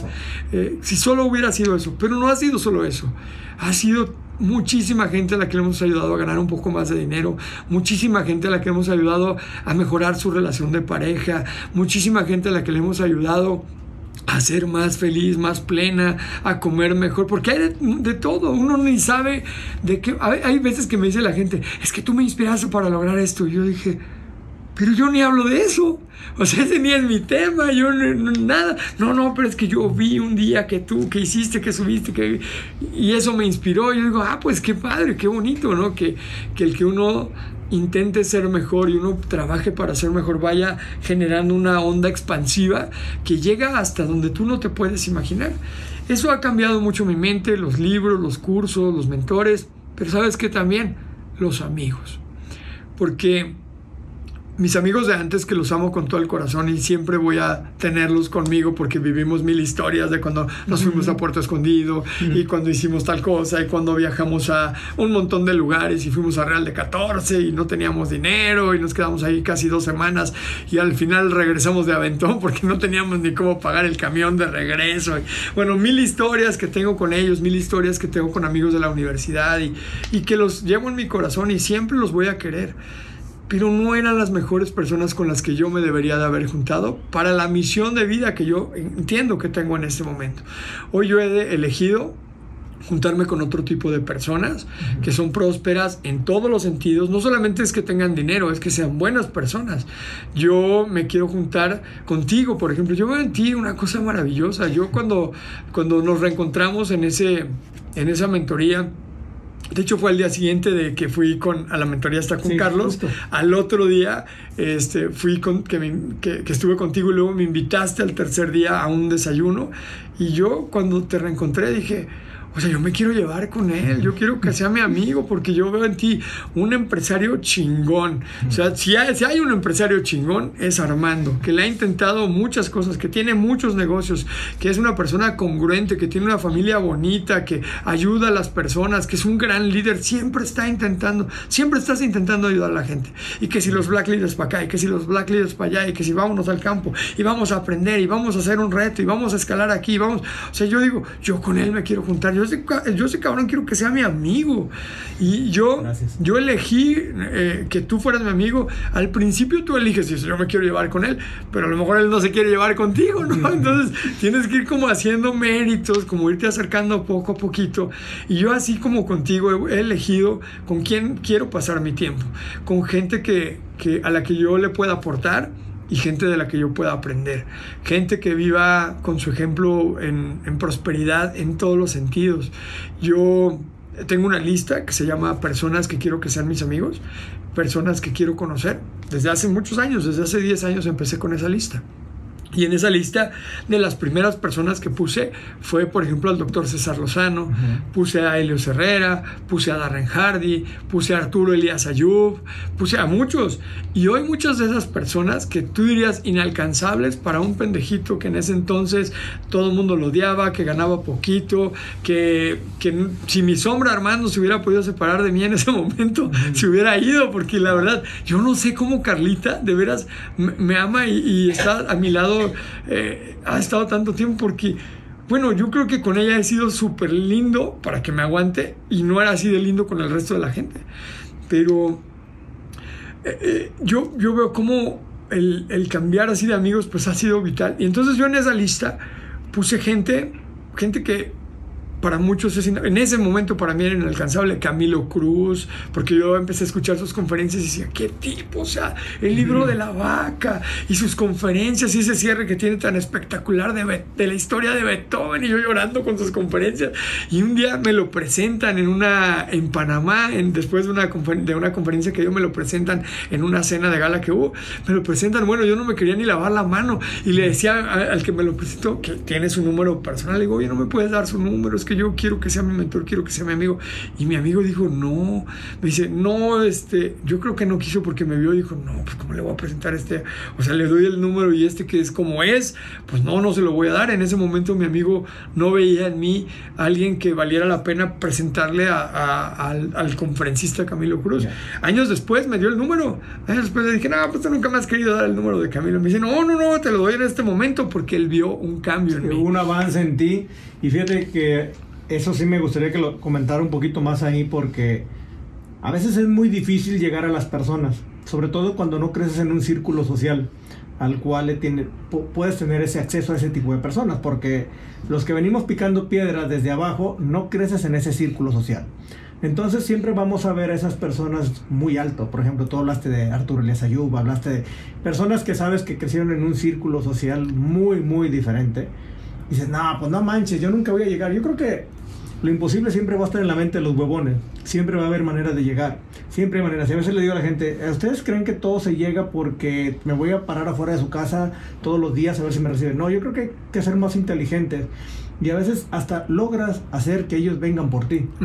me pasó tu caso y quiero comentarlo. Por ejemplo, tú empezaste un club de lectura, el cual ha sido un, rotundo éxito, y quiero decirlo, y, y, creo que hay muchas personas que pudieran unirse. No te gusta leer, ve a escuchar, que te vayan a escucharte. creo que pones un, un, libro casi cada mes, por ahí más o menos. Cada, que se va terminando vas abriendo un, un libro. Y lograste algo.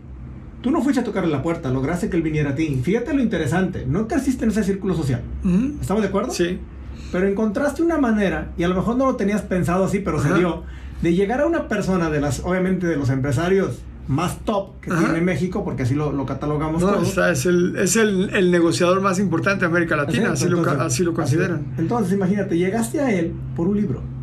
Cuéntanos un poquito esa historia, creo que es interesante. Está padre, pero fíjate que eso a lo mejor te vas a desilusionar, porque no es así como que él llegó a mí. No, yo lo sé, yo sé que no estuvo fácil, pero al final lo tuviste. Sí, eso sí. Fíjate que yo le empecé a escribir hace como, como lo tengo en mi lista, todo surge de poner las cosas por escrito. Entonces en esa lista yo he puesto mucha gente. Tengo ahí a Barack Obama, a Michelle Obama, tengo a Malala, tengo a Natalia Lafourcade, tengo, bueno, o sea, hay de todo, de, gente exitosa en muchas áreas. Gente, tengo a Tony Robbins, tengo a John Maxwell, tengo, o sea, hay muchos nombres ahí. Algunos son figuras internacionales, presidentes de, otros países, gente, conferencistas, y también tengo gente que es como más, más terrenal, por así decirlo. Todo surge de ahí. Yo voy poniendo en esa lista los nombres y luego empiezo a hacer cosas para que algún día se pueda dar las cosas. Entonces, por ejemplo, en el caso de Arturo, yo lo tengo en mi lista desde hace como 8 o 9 años lo tenía en mi lista. Y entonces, eh, de repente, hace algunos años le empecé a escribir: Hola Arturo, ¿cómo estás? Soy Miguel Gómez. Este, me gustaría ponerme a tu servicio, me gustaría trabajar gratis para ti. ¿En qué te puedo ayudar? Gratis, no me tienes que pagar. Ah, no, muchas gracias. No me peló. Ah, creo que las primeras ni me pelaban ni me contestaba. Y después hubo algo de, hizo algo para la Fundación Telmex. Entonces le dije, oye, yo puedo poner tu logo le mandé por, por Instagram, le dije, oye, puedo poner el logo de la fundación en mis seminarios, en mis eventos, no me tienes que pagar nada, igual podemos levantar dinero para, para la fundación, si hay algo en lo que yo... Nada, no me contestó. Y así me ofreció otra vez, oye, te ayudo, te, sé que estás buscando conferencistas. Un día, ya ves que traía él lo de aprendiendo a emprender, que los miércoles invitaba a alguna persona. Entonces dijo, a ver, ¿a quién, quién, ¿a quién invito la siguiente semana? Y yo le escribí, oye, invítame a mí, yo voy, no no te preocupes, yo, si no tienes a quién, yo voy, no sé qué, ya me pone, ay, muchas gracias, este, y así de repente como que me empezó a contestar un mensajito aquí, tampoco creen que les, no les escribas diario, porque los, te van a mandar la fregada, tres, cuatro, cinco veces a lo largo de dos años, pero siempre era para dar, o sea, siempre era, te quiero aportar, trabajo gratis para ti, te puedo ayudar en algo, entonces nunca me recibió la ayuda ni nada. Después le, le, escribí para mandarle mi libro. Le dije, ay, te quiero regalar mi libro, no sé qué. Este, no, no me dio su dirección. Este, yo creo que, pues no sé, no, no quiere que tenga sus datos, no sé. Y entonces en una de esas arrancamos un club de lectura. El club de lectura yo leo todos los días de lunes a viernes a través de mis redes sociales, Facebook, Instagram y también los que quieran conectarse por Zoom, por Zoom. Y leemos libros de desarrollo personal, de negocios, de finanzas personales. Le vamos ahí de espiritualidad, le vamos variando. Y pues leo. Y la gente lo que se supone que tienen que hacer es comprar su libro para que vayan siguiendo la lectura al mismo tiempo porque es más poderoso. Si tú solo escuchas, retienes un poquito. Si escuchas y ves al mismo tiempo, pues retienes más. Si escuchas, ves y además haces una reflexión, retienes más. Y si escuchas, ves, haces una reflexión y luego compartes con alguien en el día lo que leíste, pues se retiene mucho más. Entonces, la idea es que la gente haga las cuatro cosas. Entonces leo, leo diario, y entonces en una de esas, ah, y el propósito es ayudar a la gente, no tiene ningún costo, fue una actividad que Carlita, mi esposa y yo dijimos que queríamos hacer para ayudar y no vendemos nada, no nada, no tiene ningún propósito más que solamente ayudar. Dijimos, esta va a ser como una de, hacemos muchas otras cosas para contribuir, pero esta va a ser como una cosa que queremos contribuir. Y nos pusimos la meta de que íbamos a hacer el club de lectura más grande de América Latina y que el año pasado íbamos a cerrar con más de mil personas no lo logramos. Eh, ya cerramos, de hecho empezamos como con 250 y terminamos como con 90 el año pasado. Y empezamos este año bien. Ahorita el día de hoy empezamos justamente a leer mi libro, Los 12 secretos del millón de dólares, y había más de 200 personas, como creo que 220 personas conectadas el día de hoy. Y seguimos con la meta de que acabemos el año con más de mil personas. A veces las cosas no suceden como uno quiere, pero uno sigue adelante, sigue adelante. Finalmente es para el que quiera, como la llamada misa, ¿no? El que quiere la va. de madre, el, la toma. Exactamente. Y entonces empezamos, empezamos, empezamos, y vamos a seguir leyendo todo el año. Ya leímos juntos 12 libros. 12 libros. O sea, imagínate, Armando, que hay gente que nunca en su vida había terminado uno. Y ahorita hay gente que me ha acompañado durante, nos hemos acompañado durante todo este tiempo y ya han leído 12. Ah, poquitos han leído los 12. Hay gente que ha leído 6, hay que ha leído 4, pero la gente me dice, algo es algo. 20, o sea, yo nunca había leído un libro completo. Ya leí 4, ya leí 5, ya leí 6. Bueno, en eso escogimos el de Arturo.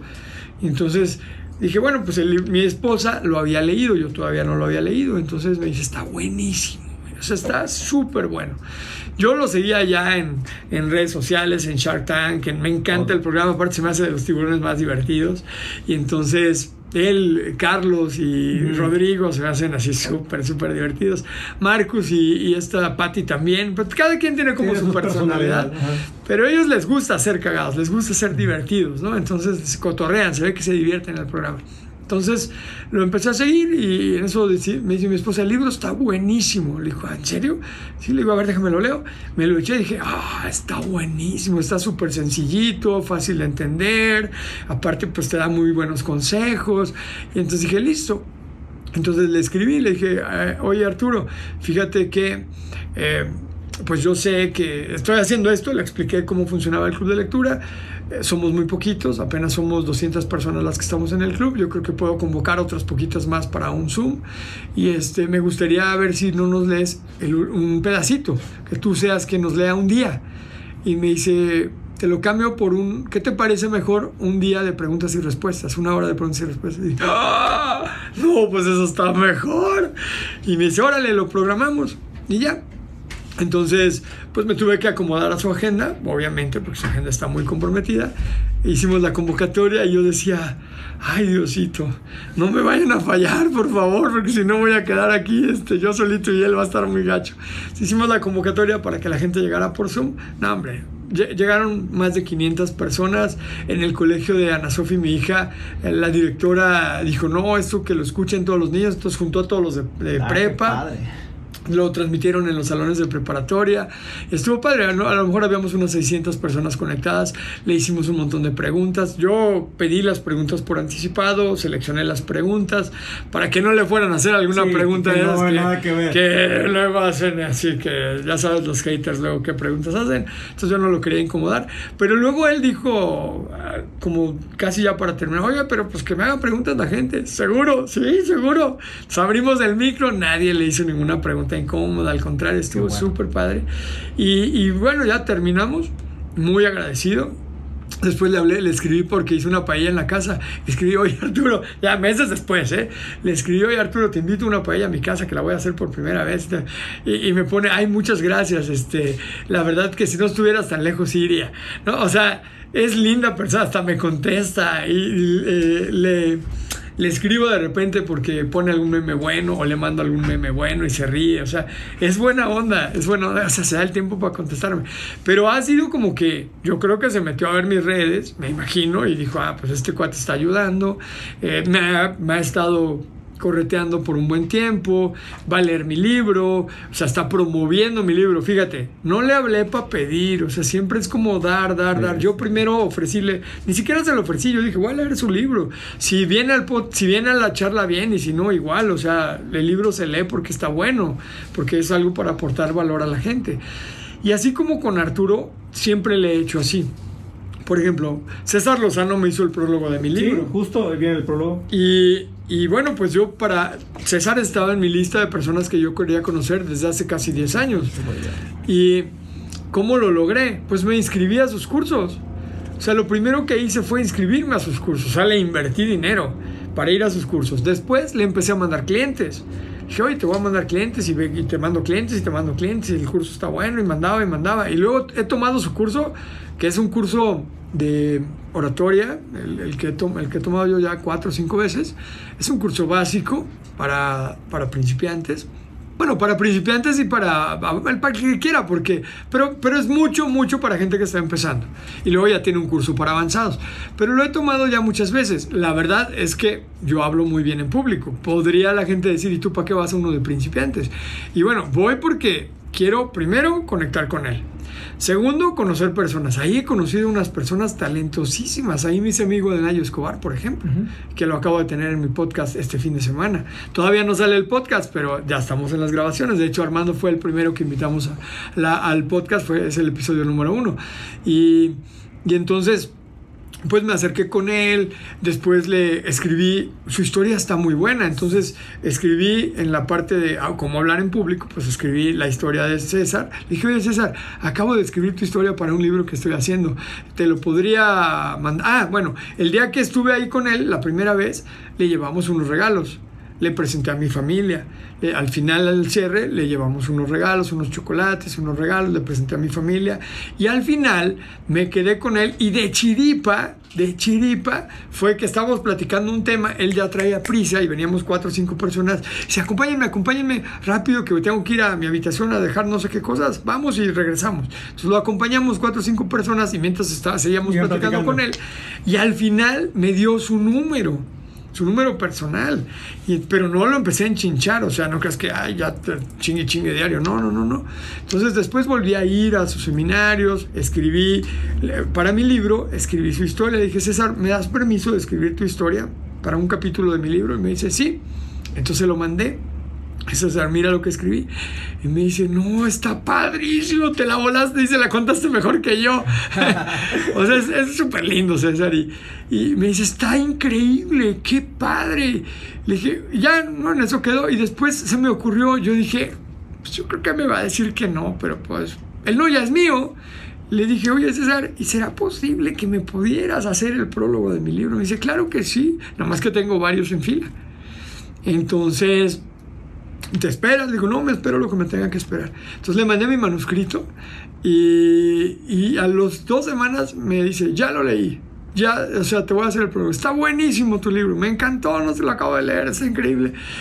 Me, me brincó de la fila que tenía varios prólogos que ya le habían pedido el favor, me brincó y me hizo el prólogo. Y luego ya yo he seguido yendo a sus cursos, le he mandado gente, siempre lo promuevo, en mis, en mis eh, reels, de repente cuando libros, pues promuevo sus libros y todo.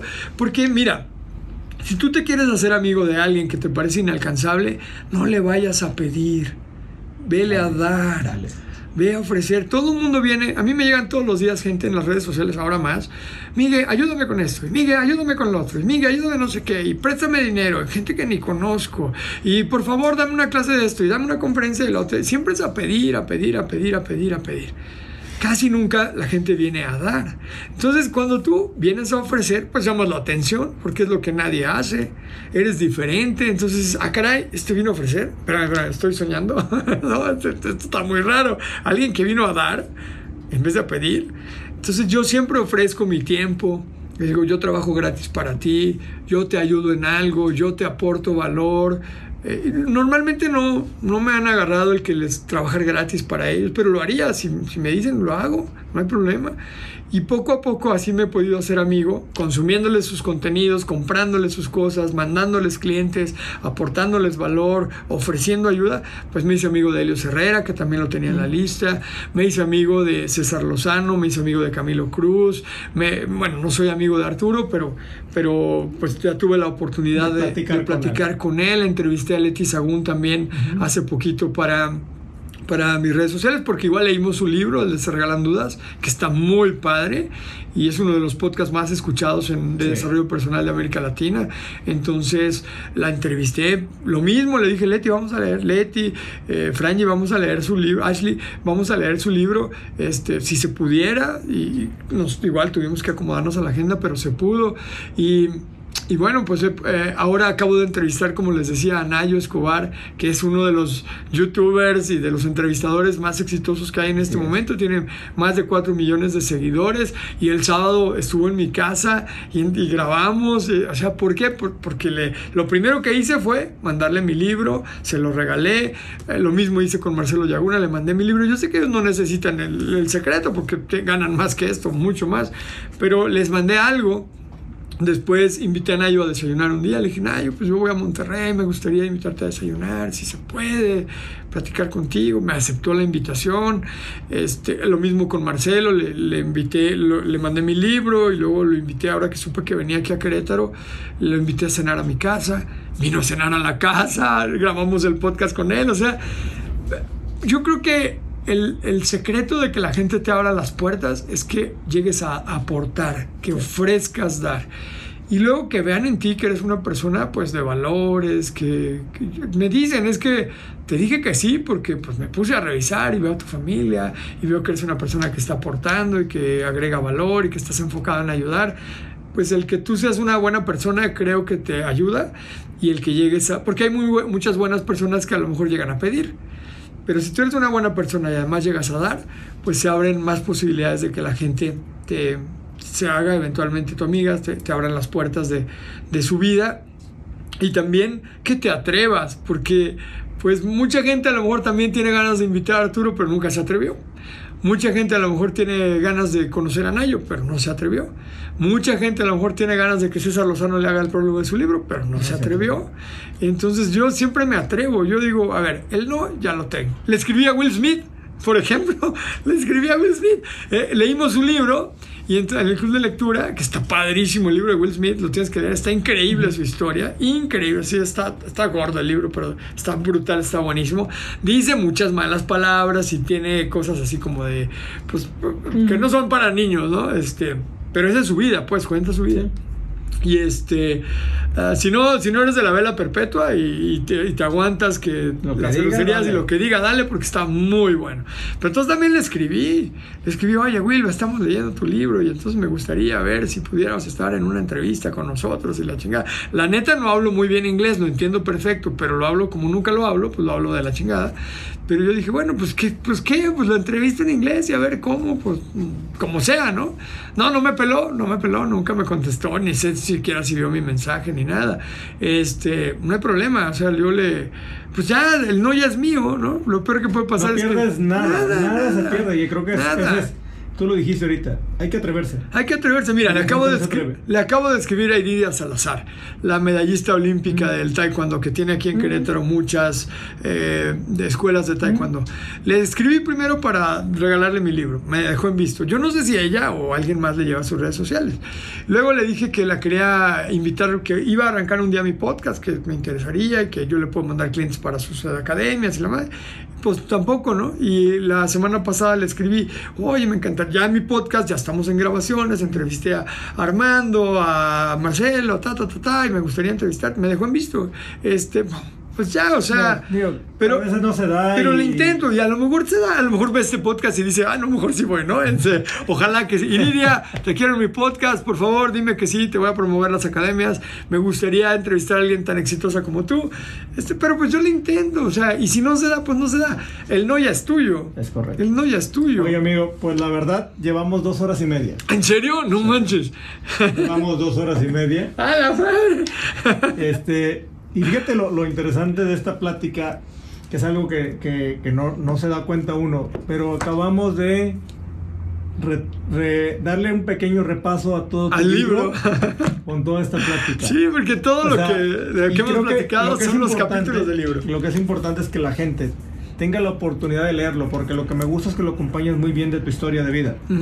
Yo, ahí me lo entregaste la semana pasada, ya lo leí, lo cual es, creo que es bastante digerible. Gracias. Y la lectura es muy buena. Entonces, no sé, platícanos que la gente dónde pudiera conseguir este libro, cómo le pudiera hacer, porque creo que, y dónde también te pudiera seguir a ti. Creo que es un podcast que vale mucho la pena. La gente lo va a estar escuchando ahí y por ahí creo que habrá buenos clips de todo esto. Bien, el libro, tengo dos libros. Uno que se llama Lo que importa es tu actitud. si tú quieres, tú puedes. Lo puedes encontrar en Amazon en digital o si vives en México con nosotros en físico. Te voy a decir la verdad, ese libro fue el primero que escribí, tiene errores de dedo, tiene errores de redacción, algunos poquitos. el diseño le falta oportunidad, lo tenemos que arreglar, lo tenemos que mejorar.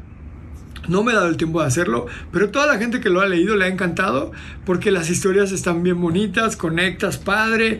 Y además, yo les digo, si al final te molesta mucho los errores de dedo y los errores que podemos tener, pues te hace falta leerlo otra vez, porque el libro es de actitud. Entonces, si al final eso es, a eso es a lo que le pones atención, léelo de nuevo, ¿no?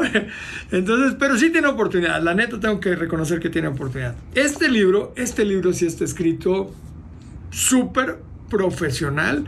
Participamos más de 19 personas en la hechura de este libro, correctores de estilo, lo leyeron muchas personas para mejorarlo, el, diseño editorial, la pasta, incluso ¿eh? la pasta, tocas la pasta y tiene ¿eh? textura, los materiales, el diseño, lo que escribimos.